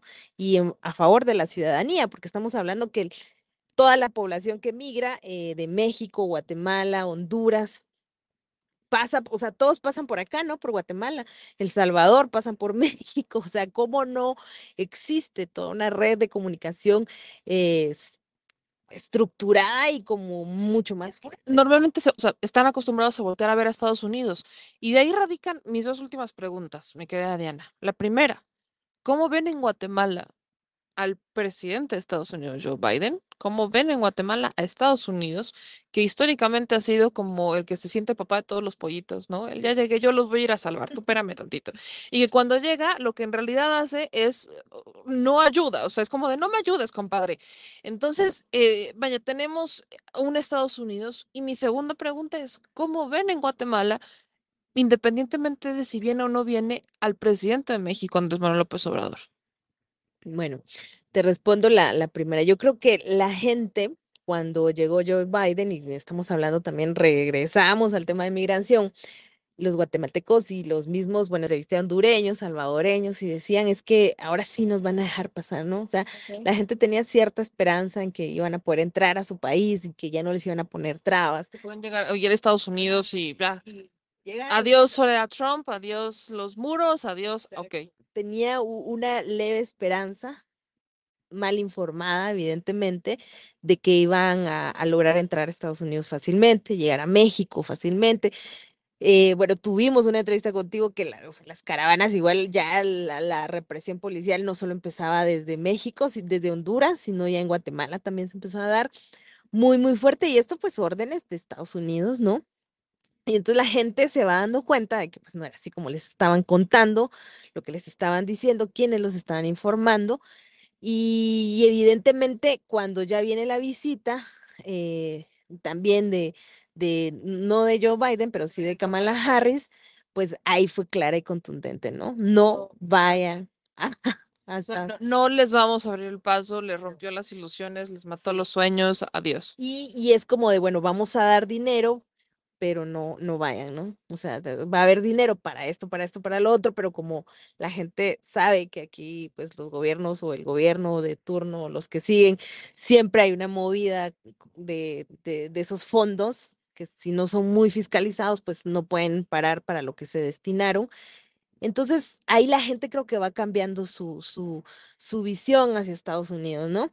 De todos modos, yo creo que es muy difícil que la gente piense lo contrario, porque se ha vendido toda esa idea desde hace décadas también de que es el país de las oportunidades, de que es el país del desarrollo y de que es el país en donde vas a encontrar una vida eh, buena, ¿no?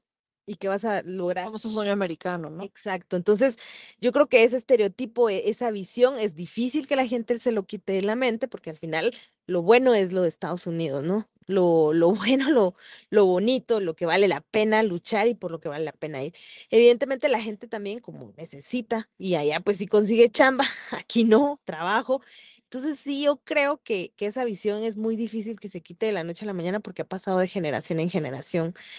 Eh, pero va existiendo cuando te vas dando cuenta que te dicen no vayas, ¿no? Y ya la misma gente cuando está allá es tratada fatal, discriminada, eh, eso, y eso es por decir lo menos. lo menos. Entonces ya yo creo que la gente va reaccionando, va tomando otras posturas, pero tiene que pasar el, el trago amargo y lo que la gente ha hecho incluso ha hecho, bueno, se va ahora mi hijo porque yo ya me fui.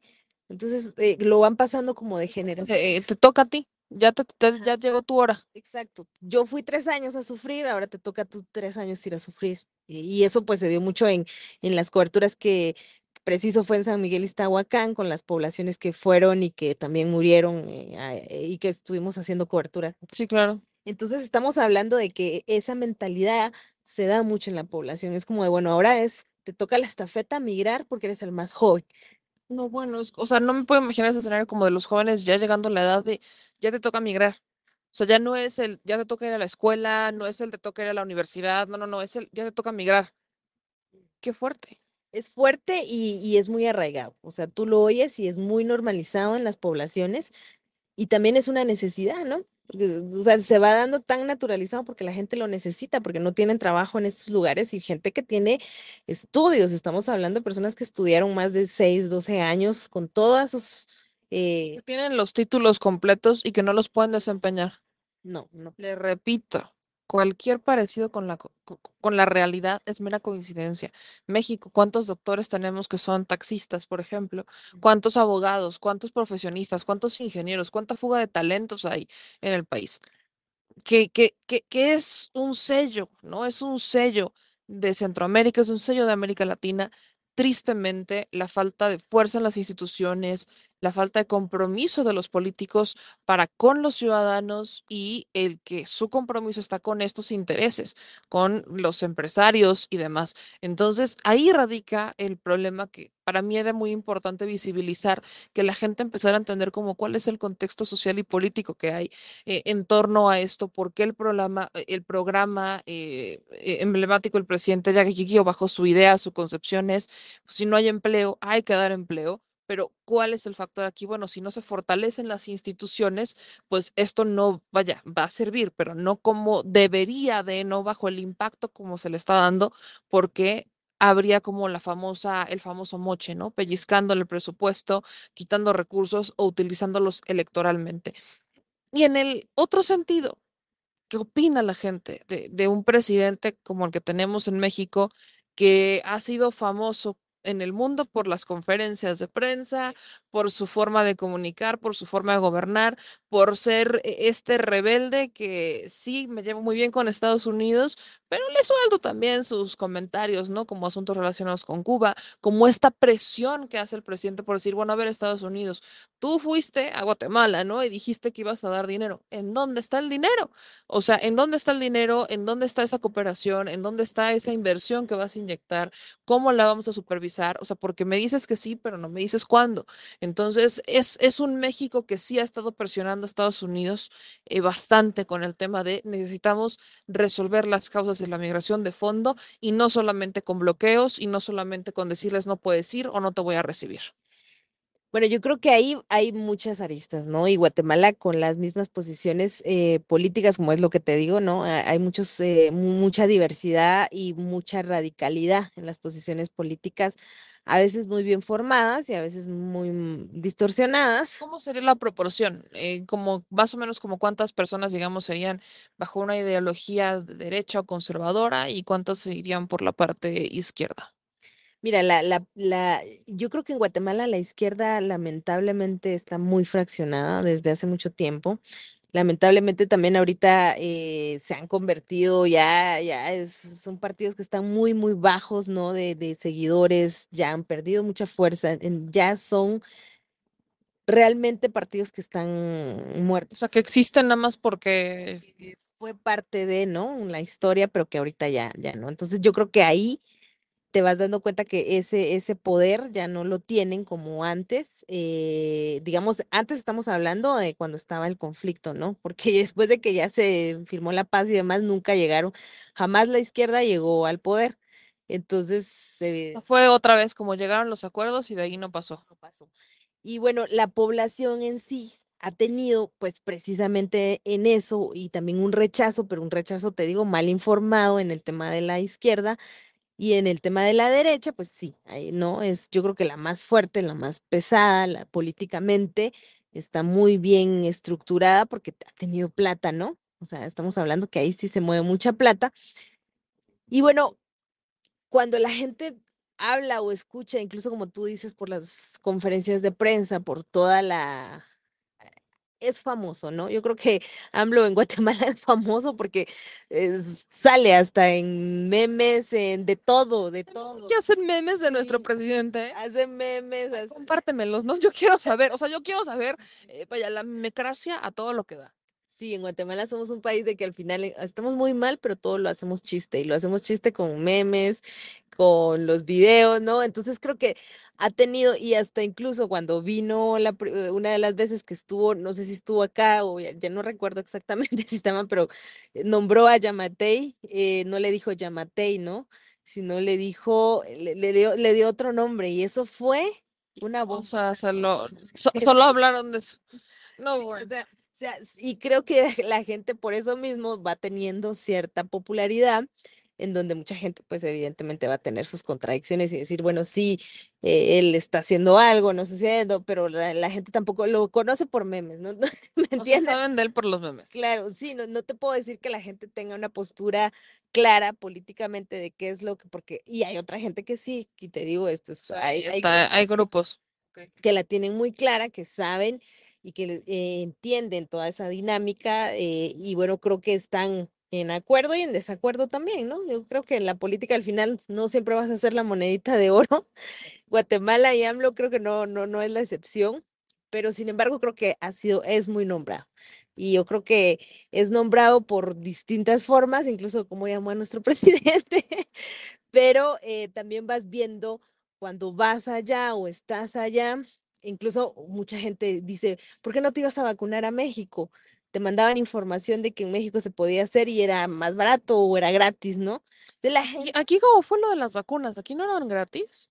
eh, o sea, eran gratis, pero no habían. Ok. Entonces en México sí podías ir. Entonces, para siendo un país amigable incluso con estas políticas de que aunque seas de Guatemala, te vacunamos, ¿no? Sí, Y porque fue, eso pasó mucho en, el sur. que Eso, eso te va dando también otra postura que aunque la gente no esté de acuerdo de sus políticas, pero va teniendo una esperanza de que, pues que vea, me México- puede ir a vacunar, ¿no? Ajá, porque la gente era lo que estaba buscando. Y yo creo que ahí es muy importante porque estamos hablando otra vez que estaba tocando y estaba dando este tipo de a, a- a una población que no habían vacunas. O sea, aquí no habían vacunas y allá la gente estaba haciendo, salían, creo yo, a las calles a vacunar a, a la- a las personas y aquí no. Entonces, y la gente estaba desesperada. Después ya llegan las vacunas y a la gente se, pe- pero fue una locura, ¿no? Que ese también es otro tema. Pero México iba siendo un referente, ¿no? Para poder llegar y, vacunarte porque te estaba, porque habían vacunas y aquí no habían vacunas, porque te podías ir a vacunar de una manera que, que era fácil, ¿no? Y que no importaba si eras de México o de Guatemala.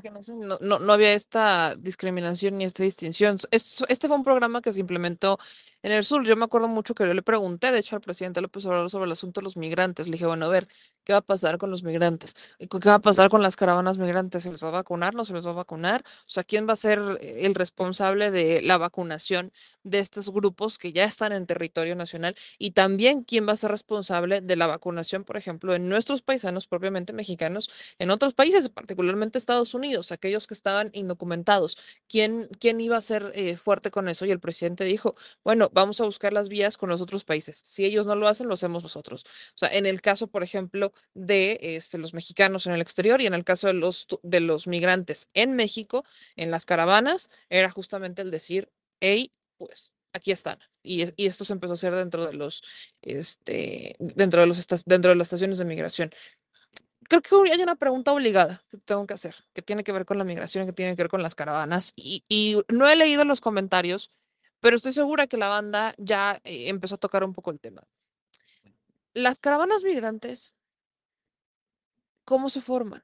Hay intereses políticos detrás de las caravanas migrantes, hay intereses económicos porque se mencionó mucho y de hecho hay un grupo ya eh, inter, interpaíses, ¿no? En donde buscan que cada uno investigue, ¿no? Que Guatemala investigue, El Salvador investigue, Honduras, México investiguen si hay estos este, traficantes detrás de la formación de estas caravanas, impulsando los movimientos que no sean, o sea, que le estén mintiendo a la gente, aprovechándose de esa necesidad, como diciéndoles, sí, sí te van a dejar pasar, ¿no? Aquí yo te ayudo y sacándoles el dinero, aprovechándose de la necesidad y aprovechándose también del, poco conocimiento que hay sobre si pueden o no entrar a, a Estados Unidos, que ese es eh, el destino final.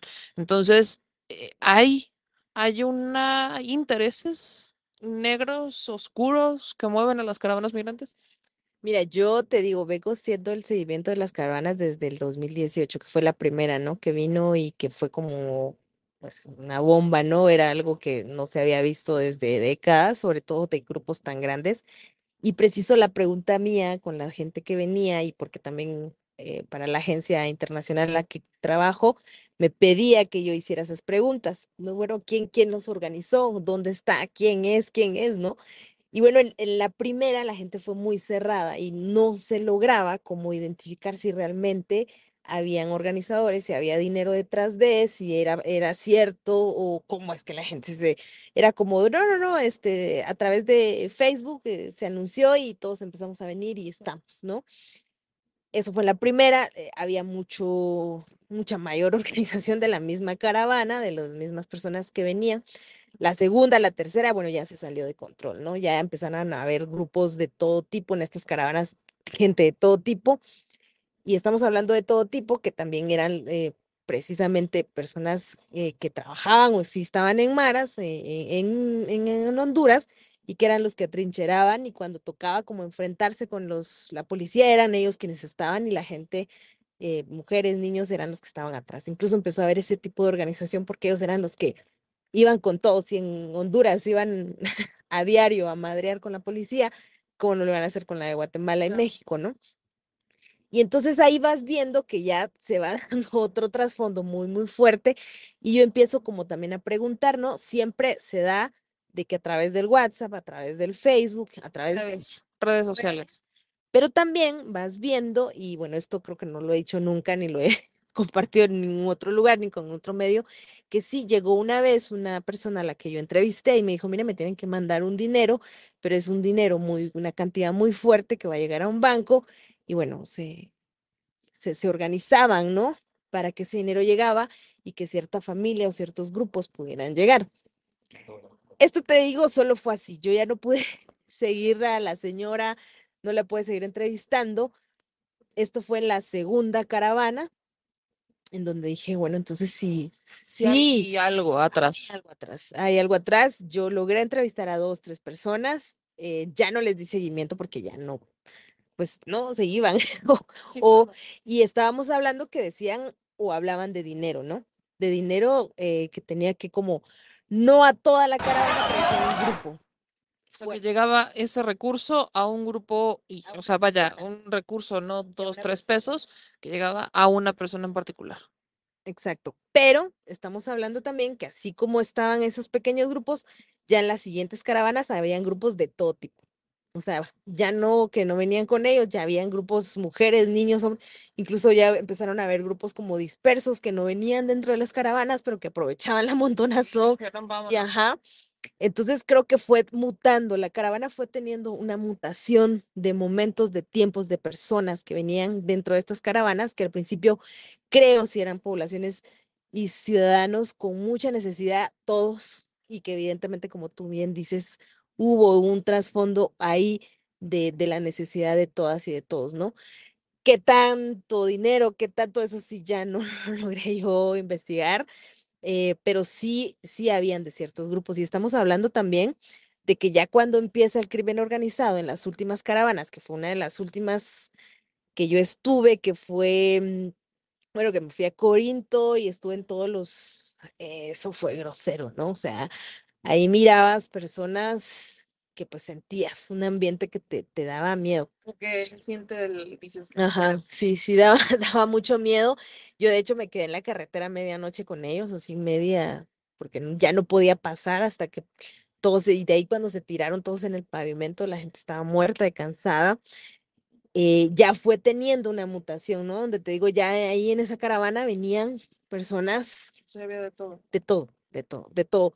Niños y niñas, personas que sí eran pues muy vulnerables, pero también chavos y chavas que sí decías, esta gente está en otra onda, ¿no? Y yo creo que ahí es parte del crimen organizado, que también fue viendo cómo venían muchas jóvenes y que pues yo no sé qué les pasaba. en empezó a ver y dijo, a ver, aquí tenemos oportunidad. Oportunidad para el tema de trata, yo no lo dudo, para el tema de robo de niños también, porque entre la montonación se robaban a los niños o los golpeaban y de repente ya no estaba la mamá, ya no estaba.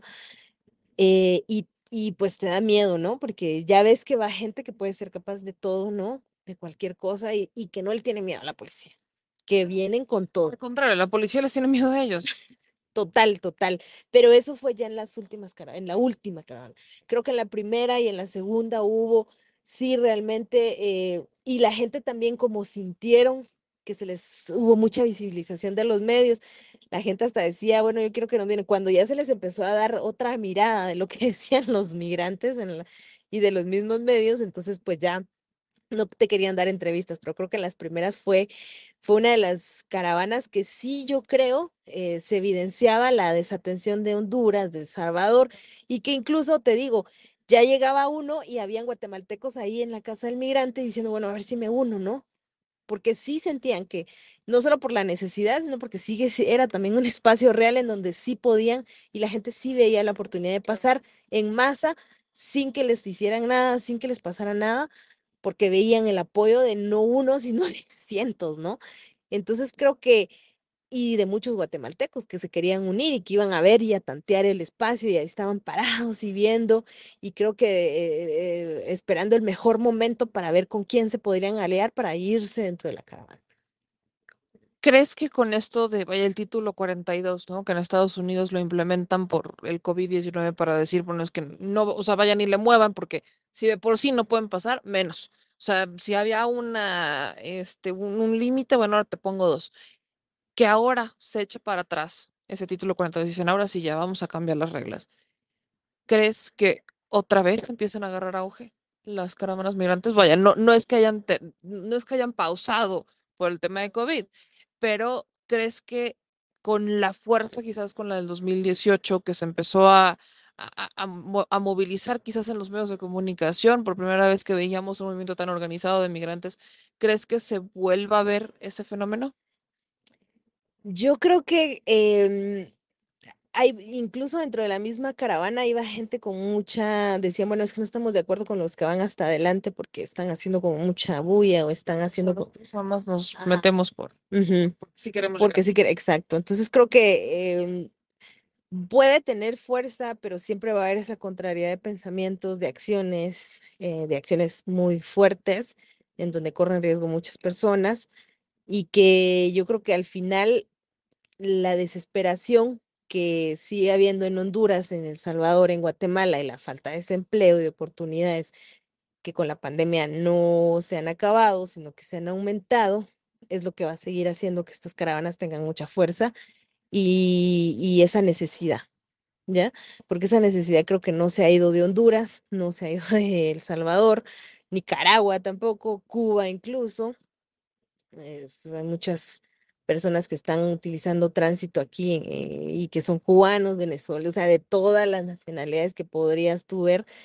eh, y entonces yo creo que esa necesidad, si no existe un- una acogida de los gobiernos, una seguridad estable para la, la población con todas las condiciones, esa necesidad va a seguir haciendo que las poblaciones se sigan moviendo en masa, ya sea en grupos pequeños o en grupos muy, muy grandes, porque ahorita siguen pasando por grupos pequeños, ¿no? O sea, habían unos que decían, no, no queremos ir en la caravana, no queremos que, que nos Ya, que- o sea, que- ya no que- queremos que nos identifiquen con ellos, ¿no? O sea, ya, ya hasta lo ven como mal de no, sabes que creo que ya no. Ajá, pero siguen migrando en grupos pequeños, familias, jóvenes y sobre todo muchos jóvenes, jóvenes con familias, ¿no? Con su esposa, con sus hijos. Entonces creo que eso no se va a acabar. Y yo creo que la gente, a mí me para eso todavía sonando mucho en la, en la cabeza. De hecho, hice yo un, reportaje ahorita en enero que, se, que fue publicado sobre las casas de seguridad y los coyotes, ¿no? Y cómo estaban. Y, y la chica que yo entrevisté en ese momento, que estaba en una casa de seguridad ahí en la frontera entre Guatemala y México, eh, estaba ahí, sufrió, el coyote ya la habían estafado, o sea, había pasado re mal, ella no iba en las caravanas, pero iba eh, pasando y, y, bueno, le fue re mal a la chica con dos hijos pequeños, tres hijos pequeños. Al final la regresan y me escribe hace poco y me dice, mire, ya estoy aquí, pero me voy a regresar. O sea, es ya me redeportaron, no pasa nada, déjame ahorita regreso. Ajá. O sea, la gente, y eso te pasa con gente de Guatemala, porque incluso los mismos coyotes les dan la oportunidad de viajar dos, tres veces, ¿no? A la primera no se puede, a la segunda y a la tercera, y se va formando como un pensamiento de resistencia y de que yo- ellos sí pueden, no importando las condiciones. Y el mismo coyote que entrevisté me decía, se le puede jugar la vuelta a todos los gobiernos porque se puede hacer. Siempre buscamos la manera lo logramos y aquí la gente va a seguir pasando y si eso me beneficia a mí me da dinero, yo lo voy a seguir haciendo. Porque si no lo gana él, lo gano yo. Entonces, si esas personas siguen teniendo esa función, siguen dando esas oportunidades, porque hasta me decía, usted quiere visa humanitaria, ¿qué, qué quiere, no? O sea, Era aquí está como- mi menú, aquí está mi menú, aquí están mis tarifas, decida usted. Ajá, exacto. Híjole, qué situación tan complicada, pero bueno, yo espero que al menos la gente hoy tenga un contexto distinto, o bueno, que se vaya abriendo sobre todo la audiencia de qué es lo que pasa, ¿no? Es- esta gira tiene ese propósito de que podamos visibilizar un poco cuáles son los problemas de la región que llevan a la gente a migrar, el por qué la gente está migrando, qué es lo que está pasando. Como ya se podrán haber dado cuenta, hay muchas coincidencias con México, muchas, muchas coincidencias con México, históricas, culturales y hasta de las que no nos gustaría que fueran coincidencias, como los casos de corrupción, como los casos del olvido y el rezago de las comunidades. Entonces, creo que es importante que, que lo pongamos bajo este contexto y que usted se genere con ese criterio propio. Yo te quiero agradecer mucho. Diana, que, que- que nos acompañaras hoy aquí entre, entre que nos llueve, entre que nos, entre que la corrida, entre que llegamos y demás. Entonces, muchísimas gracias por acompañarnos y ayúdame a decirle a la gente en dónde pueden encontrarte para que vean tu trabajo, para que sigan eh, lo que haces en las redes sociales, tus publicaciones. Bueno, pues estoy en Instagram, en Twitter, donde más me muevo es en Instagram, en Facebook, eh, como Diana Fuentes, todo junto, minúsculas, FP. Y pues ahí me encuentran en Facebook, Twitter, Instagram, Diana Fuentes FP. Eh, pues soy corresponsal de, de un medio en específico internacional, de Radio Francia Internacional, pero también eh, hago a otros medios de Estados Unidos, mucho con el tema de la caravana. Contigo pues hemos trabajado precisamente eso. Entonces, pues ahí estamos. eh, también hablo sobre otros temas que ya desde mi expertise en, en los últimos 13 años haciendo periodismo, eh, pues sobre cambio climático, que ya voy haciendo mis reportajes independientes, porque pues está mi, mi página que pues me, me aventuré hace un año a hacerlo yo solita. y bueno, Eso, es que se necesitan esos proyectos, se necesitan esos proyectos independientes. Entonces te felicito y apoyen, que apoyen su proyecto, que te conozca la gente y que vaya teniendo ahí como una nueva opción de información ahora en Guatemala. Entonces también que, que te sigan y todo. No, y gracias a ti por el espacio, gracias pues a, a la audiencia, un beso grande para todo México que nos están escuchando, que nos están viendo y bueno, esperamos que, vengan a Guatemala, yo creo que es el momento también ya ahorita que, bueno, las restricciones siguen, pero creo que es, es, es un país que vale la pena venir, vale la pena visitar, independientemente de todo lo, lo que se pueda. Aquí les, les dimos mucho contexto, pero vengan a visitar, de verdad es que sí está bonito, sí está bonito. Déjame ver, ver si puedo ver aquí algunos comentarios de la, de la audiencia, a ver si por acá nos van saliendo. Miren, sí, aquí están, ¿no? Cris Meneses dice iba a Guatemala, dice Doris, este, que no se les debería de dejar pasar a los migrantes, que se les dan privilegios salvajes y que violan constituciones. Yo no estoy de acuerdo con ese comentario, pero la diversidad de opiniones, o sea, es la diversidad de opiniones que se da, ¿no? Este, dicen acá en sus comentarios, ¿ya tienes fans?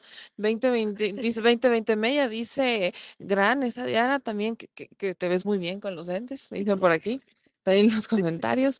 Este, aquí Juliana, este, ya ahí Vicky Gómez andan, ¿con quién se está peleando mi gente? Que es que le digo yo, la chila audiencia es apasionada, es apasionada, apasionada definitivamente. Este, dice Vicky Gómez, por eso nuestro presidente quiere que se ayude a estos países para que tengan trabajo en sus lugares de origen, pero pues es muy complicado, son muchos factores. Este, luego aquí es en los comentarios, Ralph, la oferta y demanda es lo que hace que la gente crea que puede llegar al suelo americano, también acá. Este, y bueno, aquí ya me, me salí y regresé. Pero bueno, aquí seguiré leyendo sus comentarios, mi gente. Gracias a todos los que los están dejando. Este, aquí dice, me, me dale una cachetada guajolotear, señor productor. ¿Por qué habría yo de hacer eso? ¿Por qué tanta violencia? ¿Por qué habría yo de hacer? ¿Por qué una guajolotear? ¿Qué hiciste para merecerla? Es lo que digo, no, no. Cero. mínimo una, él trabajando bajo el agua, mojándose, que- poniendo el cuerpo, Claro. moviendo aquí, muriendo de frío. Agresividad, no, para nada. ¿Por qué me tratan así, señor productor? Pero no, o sea, estamos no chupando tranquilos, pero tranquilos, tranquilos ante todos. Este, dicen aquí en sus comentarios, este, dicen que para qué medio trabajas, que si lo puedes repetir. Bueno, trabajo como corresponsal en Radio Francia Internacional. eh, soy freelancer de un medio que se llama Palabra, que pues recientemente publiqué un reportaje. Y bueno, eh, acá en Guatemala, pues yo me he opuesto desde que inicié periodismo a trabajar en los medios tradicionales, eh, pues porque no estaba, no, no era mi forma de, de querer ejercer el periodismo, pero trabajé en una plataforma digital de investigación, eh, pues hace un par de años o más, que se llama No Ficción, que ahora sigue en pie, ellos siguen trabajando sus proyectos, pero yo decidí pues estar independiente y armar ya mi propio podcast, que se llama Podcast Diana Fuentes, así Diana Fuentes FP. Eh, y bueno, más con, con RFI, ¿no? Que es como mi, de hecho, pues es un espacio que yo tengo ahí en el, el corazón de siempre, porque sí, sí, ¿no? Porque pues fue un espacio que me dio la oportunidad, que de hecho el reportaje que realicé eh, lo publiqué ahí y pues ya me voy a París un tiempo, de ahí regreso como corresponsal.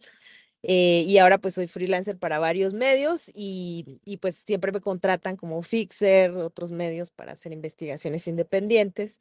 Eh, y bueno, pues ahí, pero RFI, pues ahí pueden como, y también en mi propio podcast y pues también con Meme hemos estado haciendo materiales, columnas y demás, entonces pues ahí me voy tirando a cualquier espacio que evidentemente coincida con, con lo que yo voy trabajando y que les interese también mi trabajo, ¿no?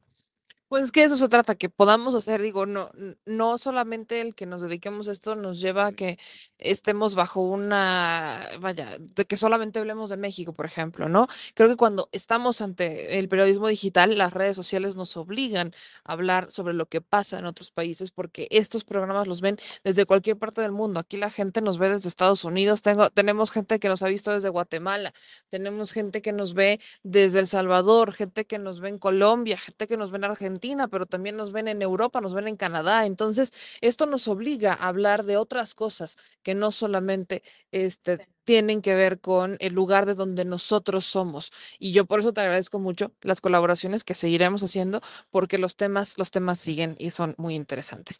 Y bueno, señor productor, que era la cachetada, era para despertarlo. Que porque dice que le estás durmiendo. hombre, no, pues, estoy aquí. Diles, díceselos, díceselos. Pues ahí lo están viendo al aire. Todo dicen lo que estás rezando. No, hombre, Que vas así agachado, que estás rezando, que, que a quién, que a qué santo le rezas. para nada, para Que nada. para qué le rezas, que si para las caguamas. Iglesia, entonces, Es que estamos aquí a la par de la iglesia, entonces el productor anda muy enfocado. Anda muy enfocado aquí. Él quiere, qui- él quiere cenar, ¿verdad? No. No, el señor productor, la neta es que se la está rifando también con el Choice, que están haciendo la producción del programa. Les digo que sí, literal, decir con maroma y teatro para lograr una transmisión entre que nos llueve, entre que no nos llueve, entre que sí y entre que no. Pero bueno, así es esto de las coberturas y yo por eso le agradezco mucho a mi queridísimo Choice, que es con quien está chateando el señor productor, que ya tus fans se pusieron celosas. ¿Y ahora Que por por qué estás chateando con alguien, que con quién, que con qué derecho. Nuestro compañero, que Nuestro compañero sin él no Chuy. podríamos hacer posible esta transmisión, mi querido Chuy, gracias por todo. Pero no llores, señor productor. Es que me da sentimiento. Yo lo vi aquí con la lagrimita. Le di al- sentimiento. Nos da sentimiento y bueno, ya nos vamos a descansar. Ya, Ya valió esto, ya valió esto. Pues mi gente, ya nos vamos a descansar también, ya vamos a terminar la transmisión. Como le digo, muchas gracias, mi querido Choice. Aquí no hay nada de fallas técnicas, aquí no hemos llegado al momento de las fallas técnicas.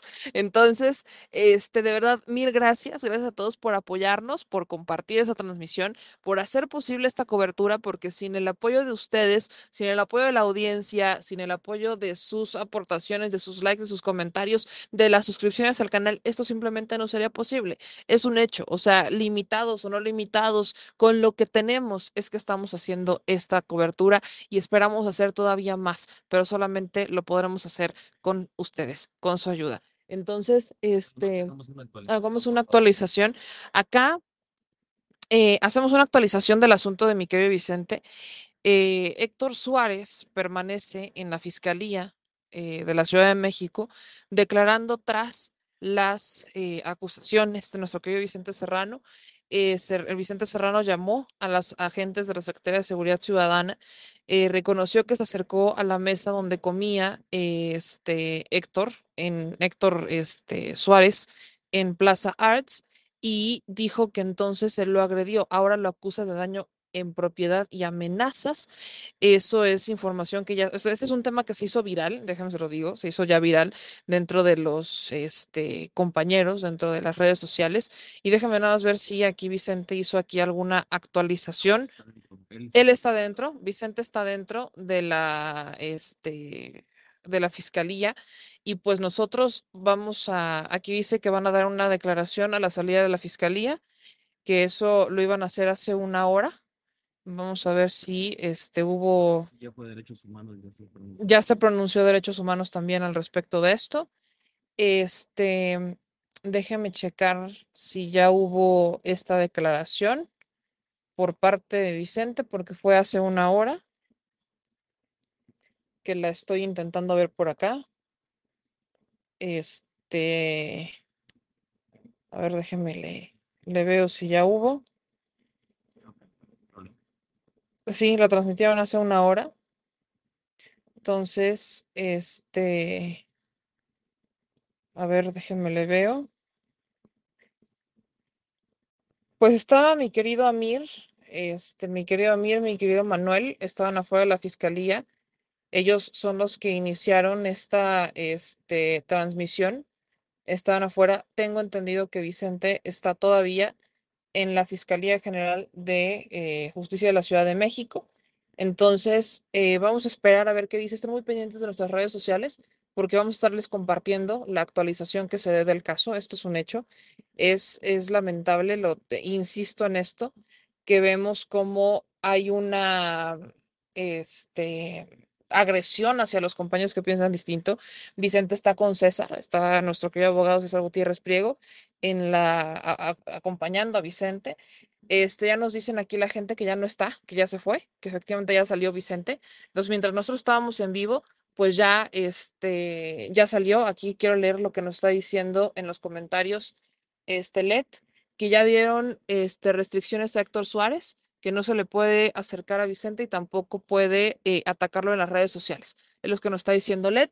Entonces, bueno, pues justamente mañana, mañana le vamos a dar una vuelta al tema gracias a la gente que este que ahí ya nos que ya nos este, dio esta explicación porque se dieron dos versiones que es lo que estaba viendo. Hay, dos versiones que se están manejando dentro de la prensa los compañeros de la prensa tradicional este diciendo que había sido Vicente el que se había acercado a Héctor Suárez y que había sido el que iniciara la agresión que evidentemente Héctor Suárez reconoce que hubo una este respuesta que hubo una agresión ahí pero como que los medios tradicionales le quieren aventar la responsabilidad a Vicente. Y por parte de los medios digitales, pues estamos buscando, ¿no? El, eh, el punto objetivo y lo que nos está diciendo la gente, y creo que la respuesta nos dará esto, que si la fiscalía dio restricciones a Héctor Suárez para que no se le acerque a Vicente y que no lo pueda atacar en redes, pues es que la fiscalía encontró los elementos para que, este, para poder poner ese tipo de restricciones que nada tendrían que ver con la versión que dan los medios tradicionales. Esto se lo digo que está haciendo completamente viral.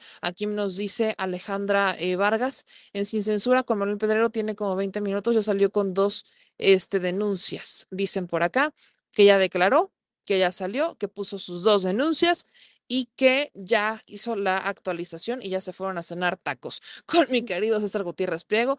Va a empezar, es probable que ahora tengan fallas técnicas, es problema que ahora ellos sean los de las fallas técnicas. Desde esa trinchera les mando un abrazo, les mando un beso, este, y, y de verdad, de verdad mi gente se lo digo, el que se piense diferente no es ningún justificante ni, ni, o sea, vaya, el que pensemos diferente no tiene por qué llegar a la agresión física, no tiene por qué llegar a la violencia, no tiene por qué llegar a los ataques. Simplemente pensamos diferente, elevemos el debate, hagámoslo. Así se construye la democracia. O sea, no hay manera de construir la democracia a menos que sea con la diversidad de opiniones y eso también nos checa a todos nosotros. Gracias a todos los que nos están apoyando aquí, a Cris Meneses que nos manda un super chat de 50 veces. Dice, si no alcanza para que se regresen los dos, ¿quién se queda? Un poco con mucho gusto, siempre con mucha precaución. Eh, ya teníamos un plan, teníamos un plan. El señor productor se lo video. Mañana se lo voy a platicar, mañana se lo platico. Vicky nos manda un super chat de 10 dólares. Dice, es un privilegio escucharlo, se les aprecia mucho en su trabajo. Este, amamos a nuestro presidente, ¿no? Y dice Ricardo Avellaneda, Playa del Carmen, Tierra de Tratas. Nos manda un super chat de 10 dólares. Eh, también aquí tenemos un super chat de José Pat de 20 dólares que nos han estado llegando. Y gracias a todos los que nos apoyan, que se suscriben al canal y que nos ayuden y que nos ayudan a seguir construyendo. Yo les mando un abrazo. Yo soy Mellamel y mi gente. Aquí está el señor productor. Despídase de sus fans, por favor. Nos vemos mañana, hay que descansar porque el día es largo y el la cobertura también. Buenas noches a todos. Gracias, Diana, por estar. Y con nuestra querida Dianita. Ah, gracias a ustedes y gracias a toda la Chile Banda. Un placer. Eso es todo. Pues nosotros, ven, les digo que ay, es que la gente, es que qué belleza, qué belleza encontrar aquí con mi Dianita. Pues ya nos vamos, mi gente, mi chuis. Muchísimas gracias. Les mando un beso a todos ustedes. Descansen y nos vemos mañanita. Adiós.